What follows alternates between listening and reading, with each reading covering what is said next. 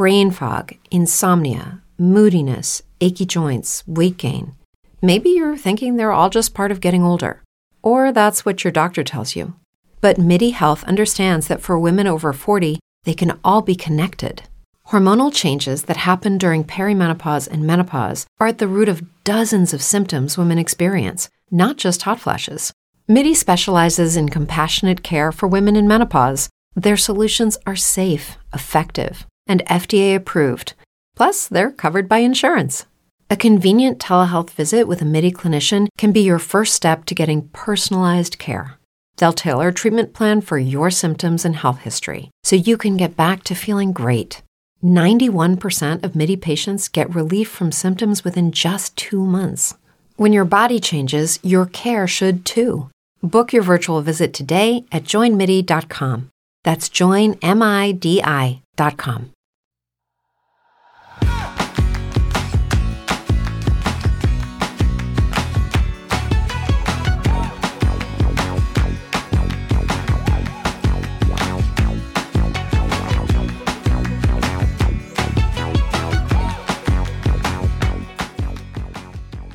Hola, esto es Plug and Drive, un podcast de Milcar FM, en su capítulo 39 del 26 de julio de 2019. Yo soy Paco Culebras y aquí hablaremos sobre vehículos eléctricos de forma sencilla y clara, sobre su uso, funcionamiento, características, posibilidades, ventajas y retos a superar. También tendrás opinión, análisis, noticias, debates y entrevistas para mantenerte informado de todo lo que acontece en el mundo de la movilidad eléctrica y la automoción del futuro.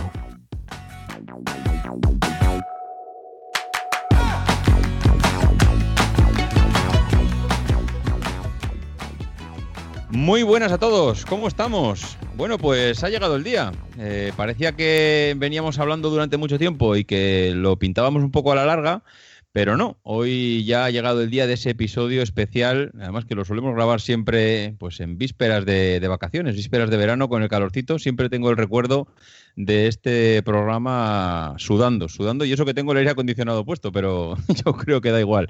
La tensión del momento, los invitados, yo creo que hoy además vamos a pasarlo bien. Y además que esto es un programa que hacemos un crossover con Plug and Drive, ¿verdad que sí, Paco? Ahí estamos, sí, señor. Eso es, eso es. La verdad es que esto es un fijo ya. Yo creo que si no grabamos esto no nos podemos ir de vacaciones, ¿verdad? Yo creo que se puede implementar ya como, como habitual. Tú ya de vacaciones casi mejor no hablamos, porque tú ya, pájaro, has disfrutado ya lo tuyo. Tú ya, olvídate ya de vacaciones hasta Navidad. Bueno, solo he hecho siete días. Déjame hacer algo más, ¿no?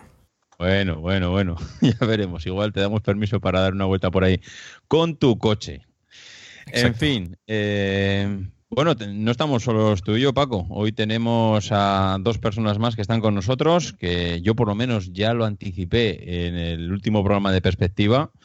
Y ahí se me fue un poquito la boca y ahí me calenté un poco, pero bueno, yo creo que la gente me estaba preguntando también por mensajes directos en, en Twitter, oye, ¿quién es? ¿Y quiénes vais a estar? Y bueno, al final lo acabé comentando. Uno de ellos, yo creo que todo el mundo ya lo conoce porque ha estado aquí otras veces, que es Ramón Cano. Ramón, ¿Qué te cuentas? ¿Dónde estás, Majo? No hay manera de ponerte un GPS para localizarte. muy, muy, buenas noches, David. Pues eh, hoy estoy en Roma, hoy estoy en Roma y, encantado de, volver a hacer este podcast con vosotros. Gracias por seguir invitándome. Y bueno, efectivamente es una rutina preveraniega. Tú de Roma, pero de vacaciones no, ¿verdad? Eh, no, no, no, de vacaciones no, todavía queda una semanita de trabajo y luego, y luego sí, luego de momento parece que sí estaremos de vacaciones. Tú haces el contrario, al contrario que los demás. Cuando estás de vacaciones te quedas en casa, ¿verdad? bueno, sí y no, sí y no, pero, pero vamos, sí vuelvo a España y, nada, pues estaré tres semanitas por allí si todo va bien. Y bueno, pues haciendo muchos kilómetros, si es posible.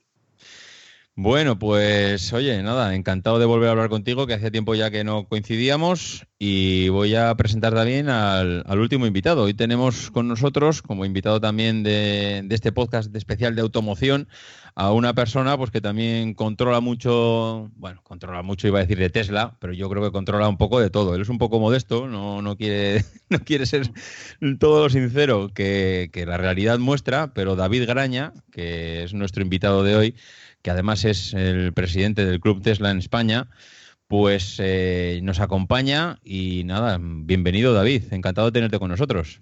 Pues gracias David, la verdad es que es un placer estar aquí con vosotros. Eh, yo no es que sea modesto, es que realmente lo que sé es de Tesla, o sea que Ramón, bueno, vosotros me tendréis que perdonar y me tendréis que cortar si la palabra Tesla sale muchas veces de mi, de mi boca porque es muy posible que, que sea lo que más conozco. Entonces, bueno, voy a intentar a ver, a ver, a ver cómo vamos, ¿no? Bueno, yo, yo diría que ahora mismo es en automoción la empresa de moda para lo bueno y para lo malo. Yo creo que Tesla nos da de, los, de las dos cosas. Sí, da que hablar, da que hablar. la verdad es que esta, estamos los, los fanboys, bueno, lo sé, voy a intentar sí, sí, no, hay que reconocerlo. voy a intentar cortar un poco hoy, voy a intentar ser objetivo, lo más objetivo posible que pueda, evidentemente, y, pero también da mucho alimento a los, a los haters, ¿no? A los trolls. La verdad es que, es, eh, hay de todo un poco, ¿no? De las, las empresas con más cortoplacistas, o sea, es algo, es casi o estás con ellos o, contra ellos, ¿no? Es, algo curioso, es algo curioso lo que genera Tesla, la verdad. La verdad, ¿no, ¿no recuerda un poco a la Apple de hace unos años? Es un poco ese crecimiento, ese que se pone de moda, que los blogs empiezan a hablar de ella, hay cuatro millones de podcasts y, youtubers y no sé, ¿no, no, tiene un poco ese, ese, tufillo a esa Apple de hace unos años? Sí, sí, definitivamente yo creo que sí, porque también está cambiando, ¿no? Como, entendemos el sector de automoción y lo que y, lo que puede, bueno, lo que se nos avecina, ¿no? Entonces yo creo que es el factor, es el factor clave. Sin Tesla, no sé cómo, cómo estaríamos a día de hoy. ¿eh? Pues lo comentaremos, lo comentaremos hoy a ver eh, un poco cómo hubiera evolucionado el sector, si esto habría cambiado o no. Yo creo que durante el programa de hoy tendremos oportunidad de, comentarlo. Bueno, pues nada, por no entretenernos más, vamos a empezar a comentar un poco pues, los puntos que tenemos ahí en un guion, que como hemos comentado nosotros ahí en Petit Comité antes de empezar el podcast, pues que nos podremos saltar pues tranquilamente si lo creemos conveniente y si queremos cambiar algún punto o añadir, bueno, iremos, iremos viendo. La verdad es que no hay, no hay reglas en el capítulo de hoy. Lo primero que teníamos apuntado, por empezar y por romper un poco el hielo, es el tema de, bueno, que es, que es un poco lo más destacado. Iba a decir del año, pues yo siempre pienso en el año, cuando hablamos de este podcast, desde el año pasado, desde junio, julio del año pasado, que es cuando grabamos eh, este capítulo, hasta julio, que es donde estamos ahora, en este último año, que es lo más destacado para cada uno de nosotros en lo que es el sector de automoción. Es verdad que yo creo que hay muchas cosas que van relacionadas y que algunas repetiremos porque igual pues posiblemente podemos coincidir pero bueno, eh, me gustaría saber cuál es la opinión de, vosotros. Si queréis, además, empezamos por Ramón, que nos ha hecho además algunos apuntes ahí en el guion. Hacemos Ramón, Paco, David y termino yo. Y bueno, y así pues vamos un poco rompiendo, rompiendo el hielo. Ramón, ¿cómo ha sido este año, este periodo, como suele decir eh, Emilio, Emilcar, este, este periodo escolar, este, este año laboral que empieza en septiembre? Este año, bueno, para nosotros empieza en julio, pero bueno, de septiembre a julio, eh, ¿qué ha sido lo más destacado para ti? Bueno, pues eh, la verdad es que eh, ha sido menos interesante de lo que, de lo que se esperaba, ¿no? Hace un año, pues mm, casi todos los fabricantes intentaban mostrar su futuro eléctrico o no eléctrico, pero su futuro dedicado a, bueno, pues a cumplir con, la, con los objetivos de emisiones de CO2 eh, que comienzan a, ser eh, realmente, bueno, realmente difíciles en el 2021. Y, bueno, pues hemos visto como, las estrategias que, iban avanzando, pues, pues eh, realmente no, no, eran verdaderas, ¿no?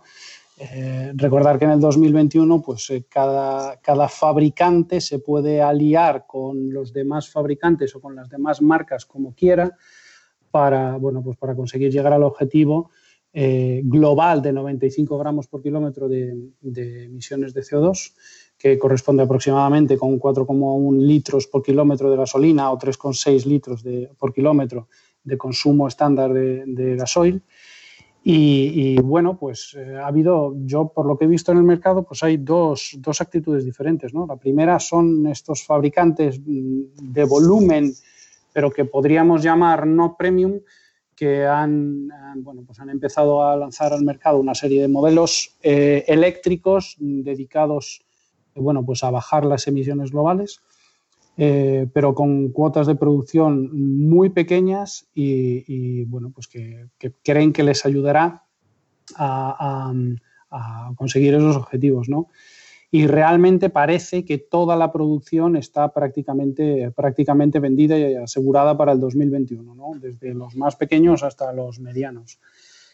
If you're a woman over 40 dealing with hot flashes, insomnia, brain fog, moodiness, or weight gain, you don't have to accept it as just another part of aging. The experts at MIDI Health know all these symptoms can be connected to the hormonal changes of menopause. And MIDI can help with safe, effective, FDA approved solutions covered by insurance. 91% of MIDI patients get relief from symptoms within just two months. Book your virtual visit today at joinmidi.com.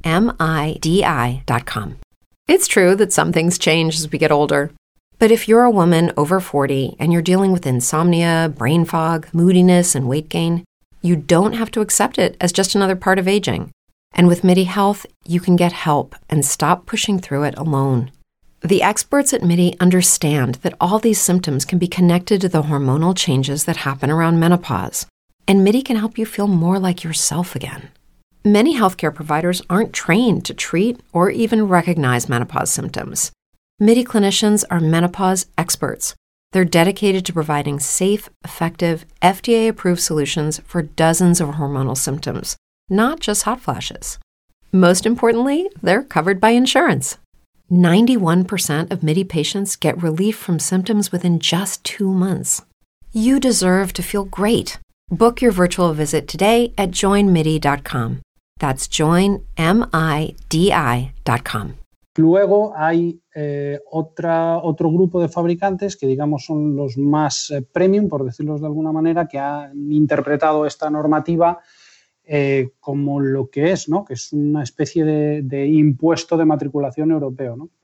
¿Por qué lo han entendido así? Bueno, pues lo han entendido así porque por, tienen que pagar una multa por cada, por cada, gramo o por cada, bueno, por, en diferentes escalones, por cada, por cada gramo por kilómetro de emisiones de CO2 de media que van a matricular.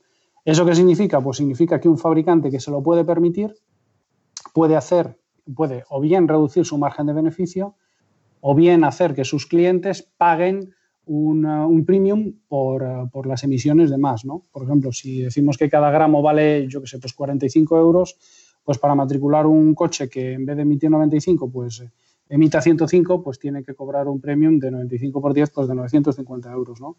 Y al final lo que harán será vender ese vehículo con ese sobreprecio eh, para poder eh, embolsarse el dinero que después le servirá para pagar las multas que mm, de esta manera de ver, pues realmente no son multas, son impuestos de matriculación, ¿no?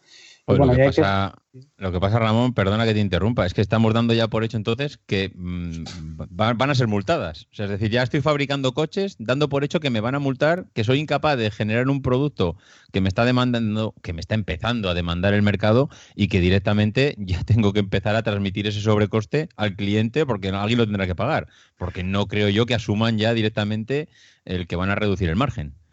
Sí, bueno, mm, no estoy muy de acuerdo con eso. Realmente, ¿No? Eh, no, no, porque realmente el producto no lo está demandando el mercado. El producto lo está demandando la normativa. Es decir, el objetivo de 95 vale. gramos por kilómetro eh, es algo que, que, bueno, pues que se decidió en su momento y, y, como han decidido 95, pues podrían haber decidido 130 o 62. Entonces no es algo que venga fijado por el mercado, es algo que viene fijado. Lo que sí va, eh, lo que sí eh, va fijado por el mercado es cuál será el precio al cual los consumidores querrán comprar esos vehículos. ¿no? Pero, pero bueno, tam también para acabar la, esta, bueno, este, esta intervención inicial, también es importante ver que muchos fabricantes están empezando eh, a lanzar eh, híbridos enchufables.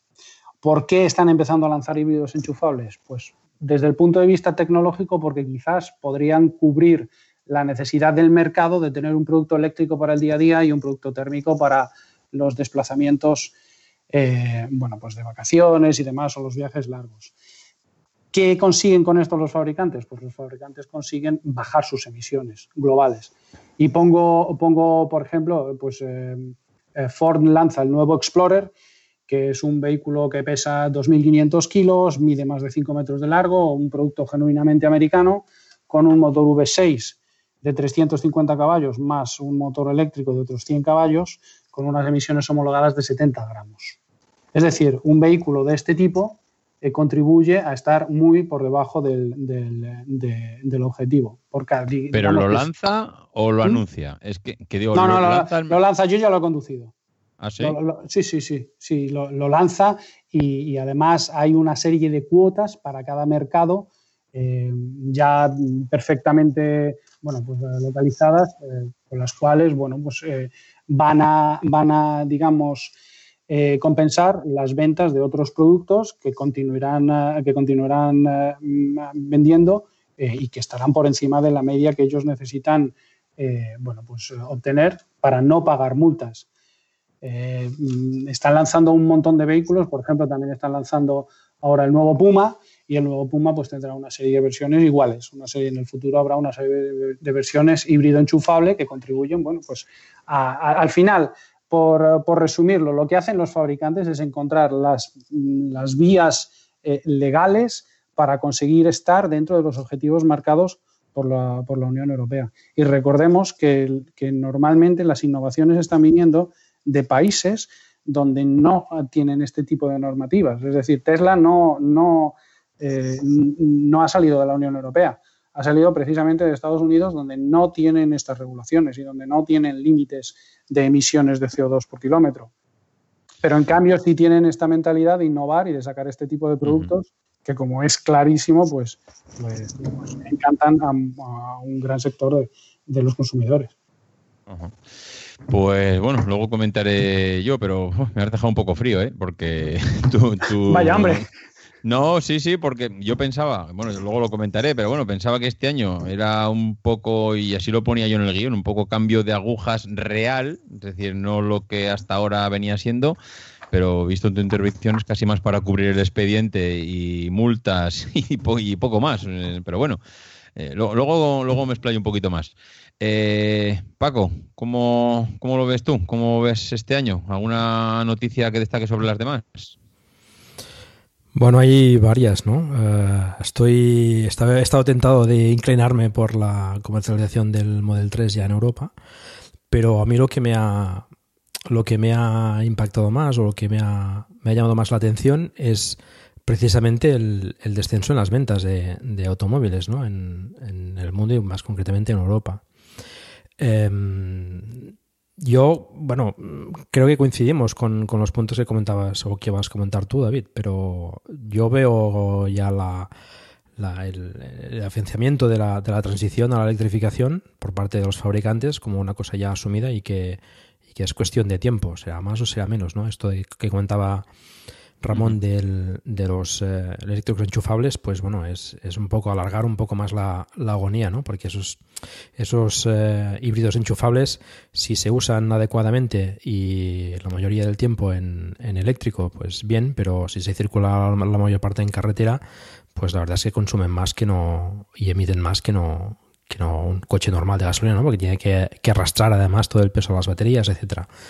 Con lo cual, bueno, eh, para mí es una estrategia que, en algunos casos puede ser correcta para un uso correcto, es decir, un uso en ciudad pues eh, habitual del día a día y ocasionalmente hacer, poder, poder hacer viajes largos.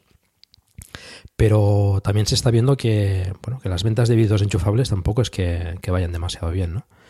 Em, estamos ahí en un impasse ¿no? de, una tecnología a otra que, que, todavía tardaremos años, pero que no sé, que cada vez, cada año se ve más, como más inminente. Sí. Y este año con el descenso de las ventas, pues a mí me parece que, es ya como una, una un anuncio ya a, todas a todas luces por parte de los fabricantes, todo el mundo ya en pues en el salón de Ginebra y, en otros eh, en otros certámenes, pues eh, anuncian mayormente vehículos eléctricos, ¿no? Muchos en concepto, que esperemos que de alguna forma se traduzcan en, vehículos comercializables en la calle, pero que, parece que todo el mundo apunta a la, electrificación, pero están como ahí un poco temerosos ¿no? de, lanzarse, ¿no? a ver quién es el primero y quién es el último. Eh, y ahí creo que, y estaremos supongo todos de acuerdo en que Tesla les está, les está empujando por detrás y les está les está mm, motivando a, salir, ¿no? A salir al, escenario y bueno, y tomar parte, ¿no? Bueno, yo creo que sí, que tú y yo creo que más o menos coincidimos con, esa opinión. Eh, a ver qué nos, qué nos dice David, ¿cómo lo ves? ¿Cómo, cómo ha sido este año, David, para la automoción? Pues eh, eh, hay, dos, hay dos cifras muy importantes. bueno, hay dos hechos muy importantes. Uno lo ha mencionado ya Paco, que es el descenso de, de las ventas a nivel total de vehículos, algo que, que llama mucho la atención, tal y como veníamos con la tendencia creciente. Eh, y después hay otro que, bueno, hay dos cosas que sí me gustaría eh, comentar, que ha comentado, bueno, que ha dicho Ramón, y en una estoy completamente de acuerdo y en otra no. En, la que estoy completamente de acuerdo es que las marcas tradicionales, los fabricantes tradicionales de coches, están de vehículos, están, eh, están moviéndose siempre en virtud de, cuál va a ser su, el impuesto que van a tener que pagar.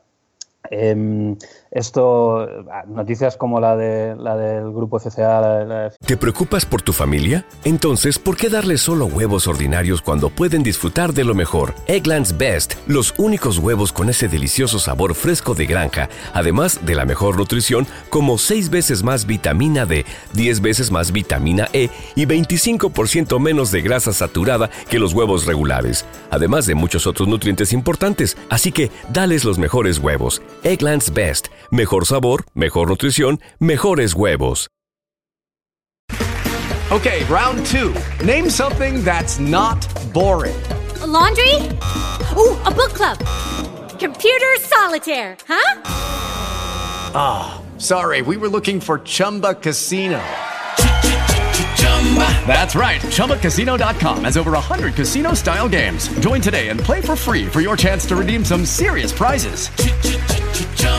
ChumbaCasino.com. No purchase necessary. Full prohibited by law. 18 plus terms and conditions apply. See website for details. Chrysler eh, llegando a un acuerdo con Tesla para, para pagarles cientos de, de millones de, de, euros. No ha trascendido exactamente la cifra, pero para que matriculen eh, Teslas como si fueran eh, del grupo FCA es, algo que la verdad es que sorprendía a bastante gente y, y está y viene, motivada por esto. O, por ejemplo, la estrategia de Volkswagen, que sí que parecía o parece incluso que está yendo a, apostar un poco más, ya sea a, partir del Dieselgate y todo, todo este tema de, sanciones que tiene y, obligaciones que ha, que ha asumido. Eh, pero la claridad es que, por ejemplo, han anunciado hace poco la, cuál va a ser el volumen de producción del ID y hablan exactamente de 300.000 vehículos, que son exactamente los que le van a permitir reducir casi a cero su, su bueno, llegar a ese promedio que comentaba Ramón de 95 gramos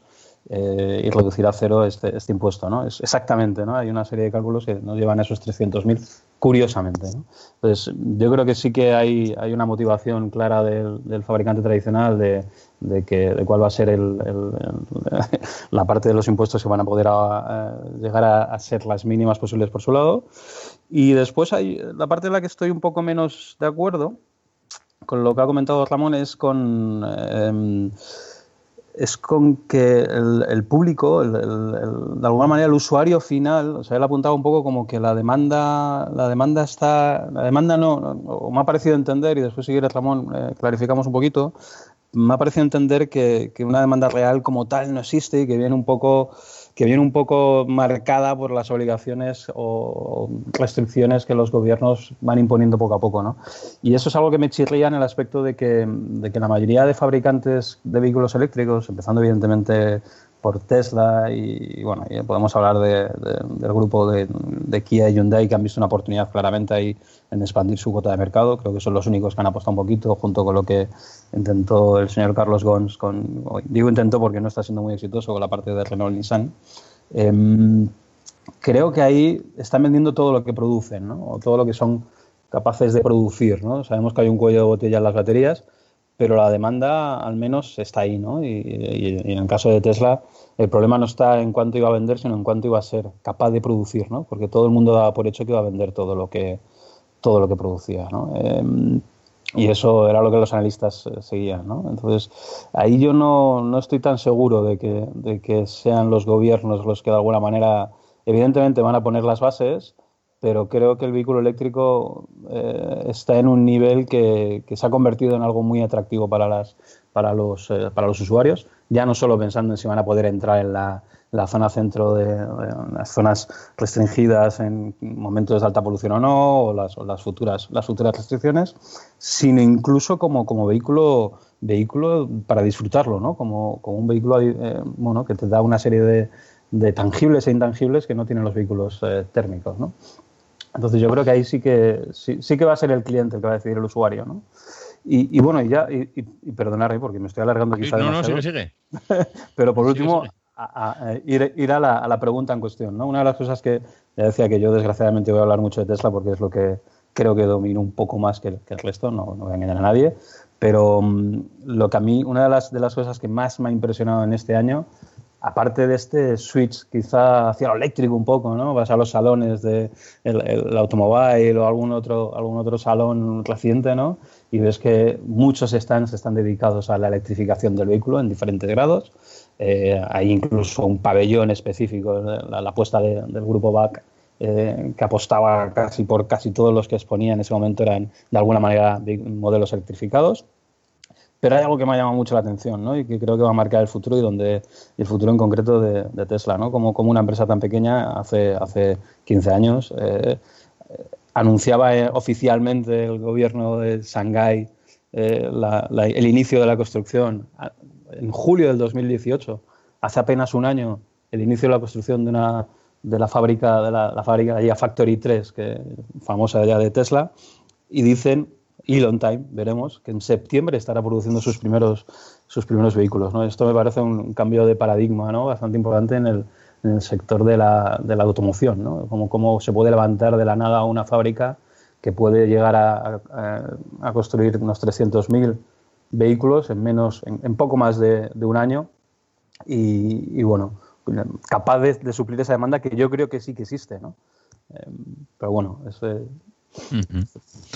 Pues sí, sí, yo también comparto contigo en que a mí me sorprendió, me sorprendió una barbaridad ver, bueno, ya no es el, empezar a fabricar, sino el ver cómo han levantado de la absoluta nada, o sea, de un desierto que había allí, no es que hayan cogido ya unas instalaciones y que las reconvertimos y aprovechamos ya un 30, un 40%, o sea que allí no había nada y que lo han levantado en meses y que en el mismo año donde han comenzado prácticamente las obras van a estar produciendo una cantidad de coches que parecería inimaginable en otra época, pero bueno. Eh, es que además, lo curioso es que en esta ocasión parece que hasta lo van a cumplir. no sé. Sí, sí, sí, es que eh, al ritmo que van, yo desde luego diría, si tuviera que apostar, diría que sí, no sé si 300.000, mm, pero que va a haber coches este año saliendo de China, mm, vamos, todo parece, parece ser que sí. Pues eh, no sé, Ramón, ¿tú quieres comentar alguna cosa sobre lo que decía David o ya directamente tiro con mi opinión? No, bueno, hay, hay bastantes cosas que, que comentar, ¿no? La, primera, y quizás lo decía, lo decía Paco, pues efectivamente se están matriculando menos coches, pero, pero hay varias razones para ello. La primera y la más importante es que, es que bueno, pues el momento económico que estamos viviendo es un, eh, bueno, pues está en claro descenso y, y, bueno, las perspectivas a futuro no son tan halagüeñas como eran hace cinco años, por ejemplo, o hace, o hace diez años. Y lógicamente, pues uno no deja de comprar leche o comprar huevos, pero sí, sí pospone la decisión de, de cambiar de coche, ¿no? Y eso, pues, primero, contrae, contrae el mercado prácticamente eh, solo en el canal particular. Los alquiladores y los renting siguen matriculando prácticamente al mismo ritmo que lo hacían antes, o sea, es un descenso del canal particular.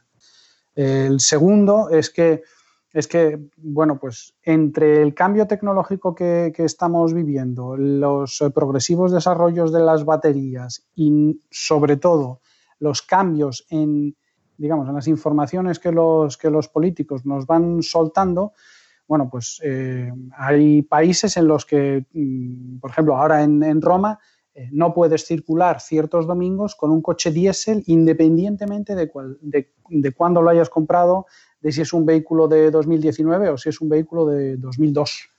Entonces, esta inquietud respecto a las posibilidades que tienes a futuro hacen que, lógicamente, eh, los usuarios particulares eh, pues no tengan tan claro una decisión de compra y una decisión de cambio, eh, porque, bueno, pues te estás hipotecando una pequeña parte de tu capital en, un, en, un, futuro incierto, ¿no? Y todas estas regulaciones que estamos viendo y todas estas informaciones de los políticos que van diciendo que si el diésel tal, que si la gasolina cual, bueno, pues nos han llevado a que en el año 2018 y en lo que va del 2019 las emisiones de CO2 por kilómetro han subido. Y han subido no porque los coches sean más sucios, que recordemos que el CO2 desde un punto de vista científico no es un contaminante. Han subido porque el mercado eh, de motores térmicos eh, ha perdido el balance que tenía entre diésel y gasolina. Antes se matriculaban muchos más diésel, ahora se matriculan muchos más gasolina, que emiten o que consumen más aire, por lo tanto emiten más CO2 por kilómetro. Y entonces hemos invertido esa tendencia de reducción de emisiones eh, por algo que no es tecnológico, que es simplemente, bueno, pues un, rumor de fondo, ¿no? Eh, luego, eh, respecto a lo que decía David, pues a mí me parece muy bien que, Fiat pague a Tesla. Es decir, si Fiat tenía que afrontar una factura en multas de, no sé, de mil millones y le paga a Tesla 995, pues está ahorrando 5 y le está pagando Tesla, a Tesla la inversión que ellos no han hecho. Pero además es que recordemos que si tenemos en cuenta la normativa europea, la normativa europea da total flexibilidad a los fabricantes y a las marcas por encima de 300.000 vehículos producidos al año a asociarse como mejor les convenga. Es decir, que Tesla no matricula coches a nombre de FCA, ni los matricula. Simplemente, a la hora de computar las emisiones, lo que hacen es ir juntos y mostrar su informe juntos. Pero a mí me parece genial que el que ha hecho los deberes reciba dinero por aquel que no los ha hecho. Y a mí me parece muy injusto que a mí me parece súper injusto que puedan ir juntos a la ventanilla de las emisiones y simplemente soltando pasta, ya con, ya con eso hemos compensado todos los deberes que no hemos hecho. ¿eh? O sea, es verdad que al final estás pagando una multa. Eh, si no es pero, al... pero esa es la artimaña, digamos que esa es la, puerta a, hacerlo mm, de la manera directa eh, y, no, y no tener un bonus. Es decir, si FCA debe de pagar mil millones y en cambio Tesla se merece 900 por estar muy por debajo del umbral, pues efectivamente al final eh, la Unión Europea recibe mil millones de fiat y le da 900 a Tesla en bonus. Bien, bueno, pues lo que hacen es pactarlo directamente e ir juntos. ¿No? Entonces, y, a mí, a mí, de verdad, debo insistir en que me parece genial que el que ha hecho los deberes cobre a quien no los ha hecho para tener esa cuota de, lo que, la, parte que, bueno, pues que se ha excedido. Eh, a mí me gustaría diferenciar también entre los eléctricos y Tesla. La Tesla es un producto en sí mismo y es eléctrico, pero no es el común de los vehículos eléctricos. Yo no creo que nadie eh, mm, pueda pensar que el atractivo de un eh, Renault Zoe es el mismo que el de un Model 3. Y además es que el mercado confirma estos datos. El Model 3 está compitiendo, está compitiendo en un segmento que desaparece. Es decir, estamos viendo un montón de, análisis y de cifras donde dicen que el Model 3 es el modelo más vendido en la categoría de sedán de, la categoría D. Bien, es que ese segmento no existe ya. Es que, el, por ejemplo, por poner un competidor, el Mondeo deja de fabricarse, el talismán, el Renault Talismán deja de fabricarse. Todos esos, todos esos, eh, esos body shapes no, no, funcionan ya en el mercado. Todos los fabricantes se están moviendo a los sub y se están, eh, se están moviendo a los, a los todoterreno, que son vehículos mucho menos eficientes. Entonces, al final, si Tesla es capaz de, conseguir todos esos clientes, no es porque sea eléctrico, no es porque es porque es porque es un Tesla y además de ser eléctrico tiene otra serie de, de, características que lo hacen muy apetecible en el mercado. De hecho, es el único eléctrico que se puede, digamos, asemejar a la manera de viajar de un, de un térmico, salvando las diferencias. Pero bueno, se puede viajar y si tú te sientas en una autopista, eh, te sientas en la A2, en la provincia de Zaragoza, eh, en el límite con Teruel y Soria, lo único que ves eléctrico por la carretera son Teslas. Es lo único, no ves otro tipo de coches. Entonces, bueno, y ya para, ya para terminar, hay, hay Tesla va empujando a los demás, desde luego, va marcando un poco el camino, desde luego, y, digamos que está lanzando, eh, todos los fabricantes están enseñando mucho su futuro, que es un poco la respuesta a Tesla, ¿no? Tesla hace ya, me parece que va a hacer tres años que nos enseñó el camión de Tesla. O sea, no se puede, realmente no se puede electrificar todo. y, ya se ha demostrado en el mercado que a pesar de tener cientos de pedidos, eh, pues de momento no es un vehículo que esté en producción porque de momento no es capaz de cubrir la mayor parte de las necesidades de ese tipo de sector. Pero equiparar a Tesla, decir que Tesla es un eléctrico es cierto, decir que Tesla la ventaja es ser eléctrico, no, no solo. Me parece que estamos muy lejos de que solo sea eso. Perdona, ¿eh? solo que tenemos que tener en cuenta que en Estados Unidos el 75% de los vehículos eléctricos son Tesla. Entonces, em, a, día de hoy, vendidos, ¿eh? Hablo de, vendidos en, los en el último trimestre. Entonces, eh, hay, un, hay un gráfico muy curioso que parece un comecocos, ¿no? donde se reparten la tarta a los eléctricos y se ve como el, el comecocos es Tesla, el 75%, y el resto de marcas conforman lo que hay dentro de la boca. ¿no? Entonces, ahí hay un... Eh, es decir, podemos, separarlo, pero en el fondo, casi casi dentro de poco hablar de eléctricos es hablar de Tesla. ¿no? Entonces, a este ritmo, ¿no? porque los otros llegan pues como llegan. ¿no? Entonces, yo creo que Efectivamente. pillar el toro porque tiene una fuerza brutal, pero oye. pero es que Tesla, Tesla no es solo que sea eléctrico. Tesla es cómo está concebido el coche. Tesla son los supercargadores. Tesla es tener tu giga iPad en el salpicadero y hacer todo táctil, con las ventajas y lo que mola y todas las dificultades que ello conlleva. Sí, sí. Se ha convertido en algo cool, ¿no? Exactamente. Sí, sí. Eh, pero se, se, ha, se, ha, convertido en algo cool por méritos propios. sí. sí, sí. Bueno, yo por terminar un poco esta ronda, que la verdad es que es súper interesante, dan ganas de no seguir pasando a otro punto y simplemente extendernos en este, pero bueno, por, por, continuar y por terminar esto, yo simplemente decir más o menos ya lo que prácticamente decía antes Paco, para mí como usuario, porque vosotros sí que estáis igual un poco más metidos en el mundo automoción y a nivel profesional, y aunque solo sea por devoción o por pasión, pero a nivel de usuario sí que se nota que este año eh, parece que hay un, pues como ponían en el, en el, guion, ¿no? Sí que hay un cambio de agujas, se ve mmm, que parece que ya se lo han creído, o no se lo han creído a nivel filosofía porque les han forzado a ello, pero que sí que por lo menos mmm, ya están convencidos de que el futuro pasa por ahí y que vamos directamente a eso. Tenemos, eh, en Europa sobre todo, no sé por qué, supongo que era por, el prestigio, por la marca, que ahora está tan, no sé, tan tocada en el por ejemplo, pues tienes eh, Audi que tiene ahí su e-tron con sus... sus historias, que tampoco quiero entrar tampoco a ese, a ese tema, pero bueno, tiene ahí un vehículo que ha presentado en el mercado, que está intentando meter por los ojos como sea. De hecho, la última campaña que ya me parece una pasada, presentar, poner el Tron ahí al lado de los supercargadores de Tesla para que vayas a probarlos mientras se carga el coche. Hostia, es que eso ya me parece, me parece bestial. Me recuerda a las campañas antiguas de Mac con Windows que iban a saco a, ir a quitar una cuota de mercado a la competencia, pero con el cuchillo entre los dientes. Dentro del mismo grupo, pues tenemos a lo que es la marca Volkswagen, pues que tiene también su ID, que, está ahí, pues bueno, que está y no está, que viene, que no viene, que admito reservas y que, y que lo tendrás el año que viene. Bueno, está, digamos que está. He visto ya incluso, ya no me acuerdo, no sé si fue la final del Mundial Femenino o alguna cosa así, que vi un coche eh, una reproducción de un coche que iba teledirigido llevando el balón al centro del campo con un ID. O sea, aquello era una promoción, un marketing bestial. Eh, y tenemos también la propia SEAT, que también ha presentado sus, sus, coches eléctricos. Es decir, yo creo que a nivel de grupo, en Europa, que siempre parece que el grupo Volkswagen está liderando, yo creo que se lo han creído en el sentido de que o vamos a esto, aunque lleguemos tarde, pero somos tan bestias, tan grandes, que da igual llegar tarde porque podemos eh, poner aquí, eh, digamos, toda la carne en el asador y llegar a tiempo dentro de llegar a tarde, llegar a tiempo, es un poco contradictorio, pero creo que ellos lo creen así.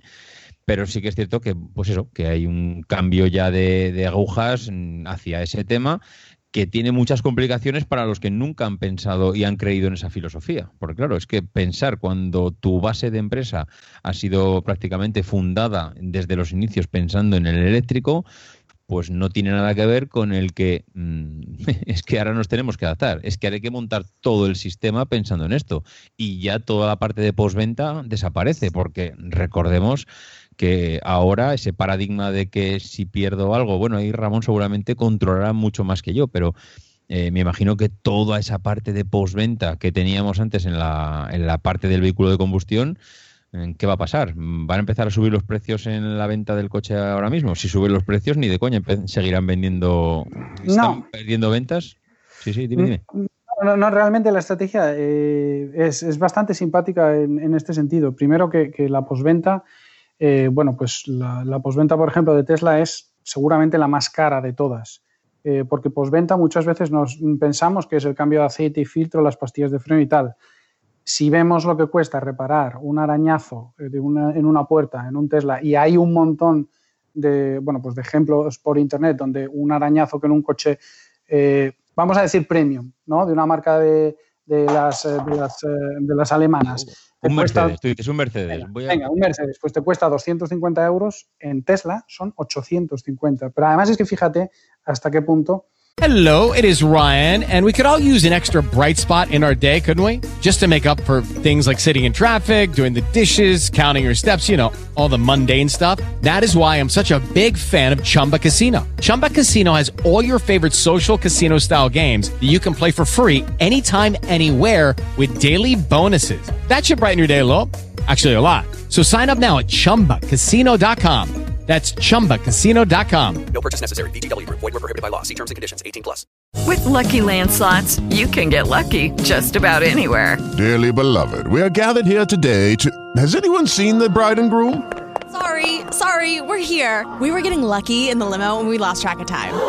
No, Lucky Land Casino, with cash prizes that add up quicker than a guest registry. In that case, I pronounce you lucky. Play for free at LuckyLandSlots.com. Daily bonuses are waiting. No purchase necessary. Void were prohibited by law. 18 plus. Terms and conditions apply. See website for details. Eh, la cosa es así que, por ejemplo, cuando normalmente muchas veces eh, muchas reparaciones se hacen por puntos de soldadura. Entonces, en un, en un vehículo tradicional, pues para poner un punto de soldadura lo que tienes que hacer es bueno, desenchufar el borne negativo de la batería y, así, bueno, pues todos los componentes electrónicos, ¿no? En Tesla es mucho más laborioso porque el vehículo es todo electrónico, es todo eléctrico y electrónico. Entonces no puedes tirar un punto de soldadura para sacar un bollo eh, así de fácil, ¿no? Eh, eso es lo primero. Lo segundo es que muchos fabricantes, recordemos que tienen vínculos con sus redes de concesionarios. Entonces, eh, lo que están haciendo es crear nuevas marcas. ¿Por qué? Porque creando nuevas marcas lo que consiguen es empezar a mover un producto que está fuera de los contratos existentes con sus redes de distribución. Eh, no quiero decir marcas exactamente, pero yo creo que todos tenemos en la cabeza una marca nórdica que ha sacado un producto eléctrico con una marca que no es la marca nórdica. ¿Por qué hacen eso? Pues hacen eso porque ese producto está desvinculado de sus acuerdos con las actuales redes de distribución y por tanto pueden empezar a venderlos por canales directos. Entonces, ¿qué pasará a la hora de hacer postventa? Pues a la hora de hacer postventa será prácticamente lo mismo. Las, efectivamente, no habrá cambios de aceite, cambios de filtros y demás, pero hay otra serie, de, por ejemplo, los seguros, dependiendo de qué coche, cuestan más o menos en función de los precios de los recambios de los y de los precios de la mano de obra y de los tiempos medios de manos de obra. Entonces, decir que la posventa, sí, vale, pero a ver, tú te compras un Mercedes nuevo y el seguro te cuesta X, te compras un Tesla nuevo, un Tesla nuevo y el seguro te cuesta un poquito más de X. ¿Por qué? Porque la posventa tiene su precio también y no es solo el cambio de aceite, que es el cambio de neumáticos. Sí, pero aunque, aunque no sea el cambio de aceite, no me, no me querrás convencer de que Tesla piensa ganar dinero arreglando bollos. Mm, O, vamos, es que me parece inviable porque eh, al segundo o tercer año, cuando pierda la garantía una persona de, bueno, no sé, que es que esto te, me imagino que va a cambiar mucho, pero la gente no irá a arreglar un boño de Tesla porque le va a costar, mm, vamos, un ojo de la cara. Entonces, mm, yo creo que ahí no está, será de las pocas cosas que pueden hacer los talleres tradicionales de toda la vida, quitar un bollo o, o, o poco más. Es que no sé, ni, ni, siquiera se me ocurre alguna cosa del salpicadero, o yo qué sé. Lo que pasa es que arreglar un bollo en un, en un taller tradicional de toda la vida que no esté certificado por Tesla te arriesga a bastantes cosas. Entre otras, entre otras a que sí, te... Sí. Claro, es que. Y ahí es donde está el precio. En el momento, por ejemplo, en Madrid, si no recuerdo mal, hay dos talleres autorizados de chapa y pintura de Tesla. Entonces, lógicamente, mientras no haya una red más extensa, van a ser ellos los que marquen el precio. Y si vas a las puertas de uno de ellos, verás que hay una fila de Teslas. Entonces, eh, en referencia al tema este de la. Yo, tengo dos, dos, dos, dos, cuestiones que me, me, han llamado mucho siempre la atención en el tema de los, de los, de, los seguros de los eléctricos, ¿vale? Por experiencia y hablando también con, con, la, con, los propietarios, que es prácticamente a diario, con los diferentes propietarios de un, de un vehículo eléctrico, en concreto de, Tesla, obviamente. Eh, es curioso cómo, cómo, haciendo números y viendo, agregándolos, vemos como realmente los seguros que han apostado por hacer, eh, por, asegurar vehículos eléctricos, que todavía no son todos, no son todas las, las compañías de seguros los que han decidido. Hay, hay, algún caso muy específico que no voy a, no voy a mencionar aquí porque no, no, no sería buena publicidad, pero en cualquier caso, eh, en todos, todos están bonificando a los, a los vehículos eléctricos. Em, de, hecho, de hecho, casi todos están pagando menos de lo que pagarían por un coche del mismo precio. Entonces, yo no sé si tiene que ver con, con, la, con el perfil del usuario, no, que me, cuesta creerlo, pero bueno, o con, o, con algo más pero curiosamente los seguros a día de hoy no, no, no, no son más caros que los, que los vehículos térmicos. ¿eh? Eh, y eso es algo que a mí me sorprende, ¿eh? y hablo también de, de experiencias personales. Eh, y después, por otro lado, la, el tema del, del servicio postventa, ahí creo que el, más, más que el, ser, el servicio postventa, lo que hay es un, un cambio de, de, cómo es ese servicio postventa. O sea, sí que es cierto que, que el servicio postventa va a seguir existiendo, o sea, yo lo tengo clarísimo, esto que, habla, que hablan muchos defensores de los vehículos eléctricos, de que, de que los coches no tienen mantenimiento, de que tal, bueno, no tienen mantenimiento, pero tienen, tienen otras cosas, hay que, hay que hacerles, bueno, eh, hay que estar pendiente de otras cosas y sea el líquido, refrigerante, la batería, que aunque dura bastante y demás, pero en cualquier caso sí que hay, sí que hay una serie de temas que hay que seguir haciendo, eh, pero lo que cambia es el perfil de quién va a hacer ese mantenimiento, o sea, es normal o sea, uno de los problemas que tiene Tesla a día de hoy, por, por hablar de, un, de, una, de, de, Tesla, lo siento, eh, eh, es precisamente encontrar técnicos, mecánicos, que sean capaces de atender eh, o, de, o, de, solucionar los problemas que un vehículo eléctrico puede tener. ¿no? O sea, en, en, el mercado, desgraciadamente, no encuentran ese perfil a día de hoy. Entonces, em, es normal, que, que no, no, es que el servicio postventa vaya a desaparecer, sino que tiene que cambiar y eso, y eso es inversión, como sabemos. Entonces, eso mmm, no creo que nadie esté por la labor ahora mismo de, de cambiar. ¿no? Lo, lo, mismo que le pasan a los, a los fabricantes al producir coches, es lo mismo a los que tienen eh, los talleres, ¿no? A, a, a, una escala similar en el fondo, ¿no? cuando vas agregando. Uh -huh. Bueno, pues. Mm, hay hay un, un, comentario, sí, sí. discúlpame, sobre los seguros. Sí, es, exactamente, es exactamente como dice David. En muchas ocasiones, y dejando a un lado Tesla, porque bueno, pues tiene una postventa distinta. Eh, el perfil, no, no, digo que el perfil de usuario de Tesla eh, sea, sea, distinto, el perfil de, de, un usuario de un vehículo eléctrico sea distinto, pero sí la manera de conducir es distinta. Por mm. ejemplo, hay, muchos, hay muchas compañías de seguros que te bonifican el seguro si tú te dejas instalar dentro del coche una black box que lo que hace es eh, monitorizar tu estilo de conducción y bueno, pues eh, digamos que con esta monitorización, pues eh, normalmente vas más despacio. ¿Qué es lo que sucede con, con, un vehículo eléctrico? Pues que la gente va mucho más despacio. No digo que siempre vaya más despacio, pero la gente normalmente conduce más despacio por, por mantener la autonomía. Y, y de hecho, si, si miras en, en pues muchos canales de YouTube, eh, blogs, etcétera, lo que ves es gente compitiendo a ver quién consigue la mayor autonomía, a ver quién consigue más kilómetros por recarga y demás. Y eso lo que deriva es una, en una conducción mucho más suave, mucho más moderada. Y eso deriva en menos accidentes. Con lo cual la siniestralidad baja. No baja el coste por reparación, a lo mejor, pero sí baja el número de reparaciones. Y es por eso que es normal que bonifiquen este tipo de seguros. Por cierto, yo mi, yo, yo, mi primer Tesla lo tuve ya hace, hace ya cinco años casi. Eh, y me la tuve que me tuve que buscar la vida obviamente a la hora de porque tuve tuve un golpe como no es, es, algo que bueno que, nos pasa de vez en cuando no eh, entonces eh, al final sí que encontré muy fácilmente un taller donde supieron repararlo sin tener una factura especialmente estratosférica para el seguro. Y, y por qué y esto básicamente porque Howard lleva haciendo eh, muchos años domina el arte del aluminio como, como el que más y lo mismo con, con, Mercedes y Audi también. ¿eh? Entonces, en el fondo, no es que la chapa y pintura no creo que haya una gran diferencia en, eh, si no está dentro, está dentro de las tripas. ¿no? Uno de los problemas que tenemos los usuarios muchas veces, en, este caso de, de, Tesla, no suele ser con, con, el hardware, sino con el software.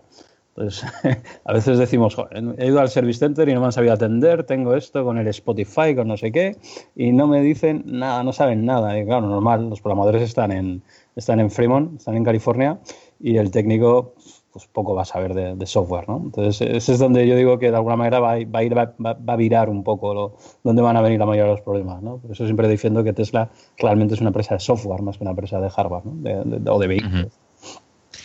Pues sí, la verdad es que yo creo que estamos ahí, estamos de acuerdo. Ahí hay un compendio de muchas cosas debajo del vehículo que hace que el, taller tradicional de toda la vida, talleres Manolo, que recuerdo a, mi padre, que por mucho que tenía un coche nuevo, bueno, nuevo, yo creo que mi padre nunca llegó a tener un coche nuevo, siempre eran coches de, segunda mano, pero siempre, vamos, eh, llevarlo a su amigo de confianza que tenía un taller y que ese hombre hacía de todo lo que te puedas imaginar de labor de mantenimiento en el coche, lo hacían. Y yo es que ese perfil ahora mismo estoy empezando a verlos en peligro de extinción. Eh, no ahora, pero de aquí a 10 años o sabes manejar muy bien eh, los terminales de, que, se, que, se, conectan a los coches y que te descargan todos los logs que, has tenido durante los últimos meses y sabes cambiar y programar y hacer, o, vamos, estás totalmente vendido. Pero bueno, eh, no entremos más en esa guerra, que, yo creo que ya le hemos dado bastantes vueltas al tema.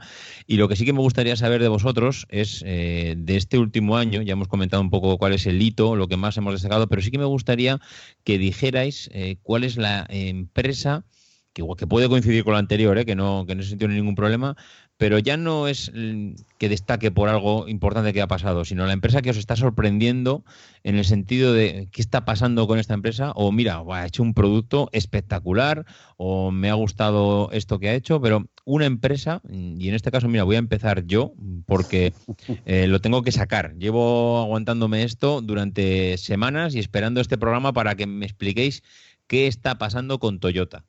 Yo necesito saber, eh, porque a mí Toyota siempre me ha fascinado, Ramón lo sabe, Paco lo sabe, mm, me ha parecido una empresa que ha liderado, bueno, hasta durante años con, eh, vamos, con Ford, con General Motors ahí, que quien fabricaba, que si fabricó un coche más que tú, si lidero el mercado, si no lo dieron, si, bueno, fue el primero que nos sacó el Prius, parece que era siempre la empresa que lideraba todo aquello que iba a la vanguardia. Los japoneses eh, nos dejaban deslumbrados cómo fabricaban, cómo distribuían los coches. Y llevo, mm, no sé si un año, dos años, que no oigo nada, absolutamente nada de Toyota. No sé lo que están haciendo, no sé qué es lo que plantean a futuro, no sé qué, no sé, igual también es verdad que no estoy todo el día leyendo cosas de automoción, ¿eh? ya siempre digo lo mismo, hablo desde el desde el punto de vista de alguien que no es un fanático del motor y no está, no va a concentraciones, no lee revistas, pero ve lo normal, lo que puede ver el común de los mortales en blogs y en noticias relacionadas. Es decir, ¿qué demonios está pasando con Toyota? No la veo en nada. A los demás sí les veo presentando coches, pero es una marca que no, no nos está diciendo qué es lo, por dónde va a apostar a futuro. Yo no sé si vosotros eh, estáis igual más metidos que yo y sabéis o tenéis idea de por dónde va esta gente. Mm, ¿Empiezo yo? A ver, em, yo coincido totalmente contigo. En, la empresa que me ha. que bueno, que he visto también que ha dado un cambio eh, últimamente es también precisamente Toyota, ¿no? Em, no ha sido muy popular últimamente por los anuncios estos que ha hecho de, vehículos autorrecargables, ¿no? Se, se mofaba un poco también de, los eléctricos y tal, ¿no? Y estaba como un poco en, antagonía en este sentido, ¿no? Y, hizo una apuesta muy fuerte con el tema de la hibridación, mm, que le ha, le ha salido muy bien y que, bueno, es prácticamente la referencia en, en, sistemas de, de, híbridos suaves, ¿no? Y ha apostado también por el hidrógeno con, el Mirai y parecía que, apostaba más por el hidrógeno que no, que no por el vehículo eléctrico, aunque básicamente lo diferencia solo la, aportación de energía al, sistema automotriz, pero eh, bueno, el, hidrógeno lleva a otras eh, complicaciones, ¿no? Pero bueno, recientemente eh, mm, se ha visto que, que, ha puesto a disposición o ha liberado licencias del sistema de hibridación eh, se han visto acuerdos con, pues, con Subaru, por ejemplo, para el desarrollo de, una plataforma para eléctricos, con, con, con, BID, por ejemplo, en China para desarrollar vehículos eléctricos allí. Eh, ha cambiado la, la, empresa de, de, de baterías, de, de proveedor de baterías de Panasonic a, a KTL. Con lo cual me parece parece que está haciendo ya una transición a- al vehículo eléctrico, ¿no? Parece que se, se resistía a ese cambio y todo apunta a que, a que se va a meter de lleno. No sé cómo acabará siendo, quizás Ramón tenga más información, pero eh, sí que me ha sorprendido todos estos cambios que, ha hecho Toyota recientemente a- hacia, hacia la electrificación Pero 100%, más que ¿no? cambios, Paco, no sé si a ti te da la sensación que es una dirección, un rumbo fijo, o son bandazos de mm, tomo una pequeña decisión, pero no lo tengo claro. A ver, es que Toyota es un monstruo a nivel de automoción. Entonces, claro, el no verlo, eh, pues como estoy viendo a- al grupo Volkswagen, ¿no? ¿no? no verlo ahí en primera línea de fuego. Eh, dándose de tortas, presentando sus mm, vehículos y es que eso es lo que me extraña, el, el no verle ese protagonismo que ha tenido anteriormente. Eh, No sé si es porque les ha pillado demasiado con el pie cambiado, no sé si es porque no creen que eso vaya a ser a futuro eh, la solución. Igual tienen una apuesta que dentro de seis meses hacen una presentación y nos quedamos todos con la boca abierta. Mm, eh, No sé, eso, eso es lo que me choca, el no verles liderar. Yo veo muy positivo a Paco, ¿eh? y me gusta verle, verle así de optimista con Toyota, porque, no, digo porque yo todavía me fui a la cama ayer con un sabor agridulce, porque yo sí soy de leerme bastantes cosas que pasan por, por, por mi mano y por el mundo del, del- Sí. de la automoción, y ayer mismo en un, en un medio, bueno, en un medio especializado, de- de- en un blog bastante, bastante conocido y con un espacio específicamente patrocinado editorial, ¿vale? Eh, editorial patrocinado por, por Toyota. Había un, había un artículo que era cuya, cuya directamente cuyo titular es enchufar o no enchufar. Esa es la cuestión, ¿no? O sea, todavía están planteándose si enchufar o no enchufar es realmente la cuestión. Y donde se podían leer declaraciones de Matt Harrison, que es el vicepresidente de ventas y de marketing de Toyota Europa, diciendo que es que todavía no están preparados para, el para ofrecer al mercado algo atractivo respecto a un híbrido enchufable. Entonces, esto es algo que me, me- me- me llama un poco la atención, ¿no? Y me quedé ahí como, hostias, ¿cómo es, cómo es posible que Toyota eh, todavía no lo tenga del todo asumido, ¿no? Donde, donde tienen que ir, porque ellos tienen un know-how que muy poca gente tiene, ¿no? Pues, eh, pero vamos, fueron los primeros en electrificar como tal, ¿no? Y apostar muy fuertemente por esto. Y, y siguen, y siguen pensando en lo que tienen que hacer para obtener el distintivo eco, para, para llegar a esas cosas que realmente son como apostar pero sin apostar, ¿no? Entonces eh, es, es- es algo que, que sí que me sorprende y quizás soy un poco más pesimista en este caso con Toyota que lo, de lo que es Paco, ¿no? Ramón, ¿cómo lo ves? Eh, bueno, primero que Toyota no es el, no es el monstruo que era, ¿no? Eh, eh, ahora mismo el mayor fabricante del mundo es, eh, el grupo Alliance, eh, Renault, Mitsubishi, Dacia, Samsung, etcétera, ¿no? Y bueno, tienen, tienen otra línea. Segundo, que Toyota tiene un cliente europeo que es, bueno, antes, antes hablaba de que hay tres mercados principales que son los particulares, las compañías y los, o sea, los renting y los rentacar. Y Toyota se focaliza solo y exclusivamente en el particular.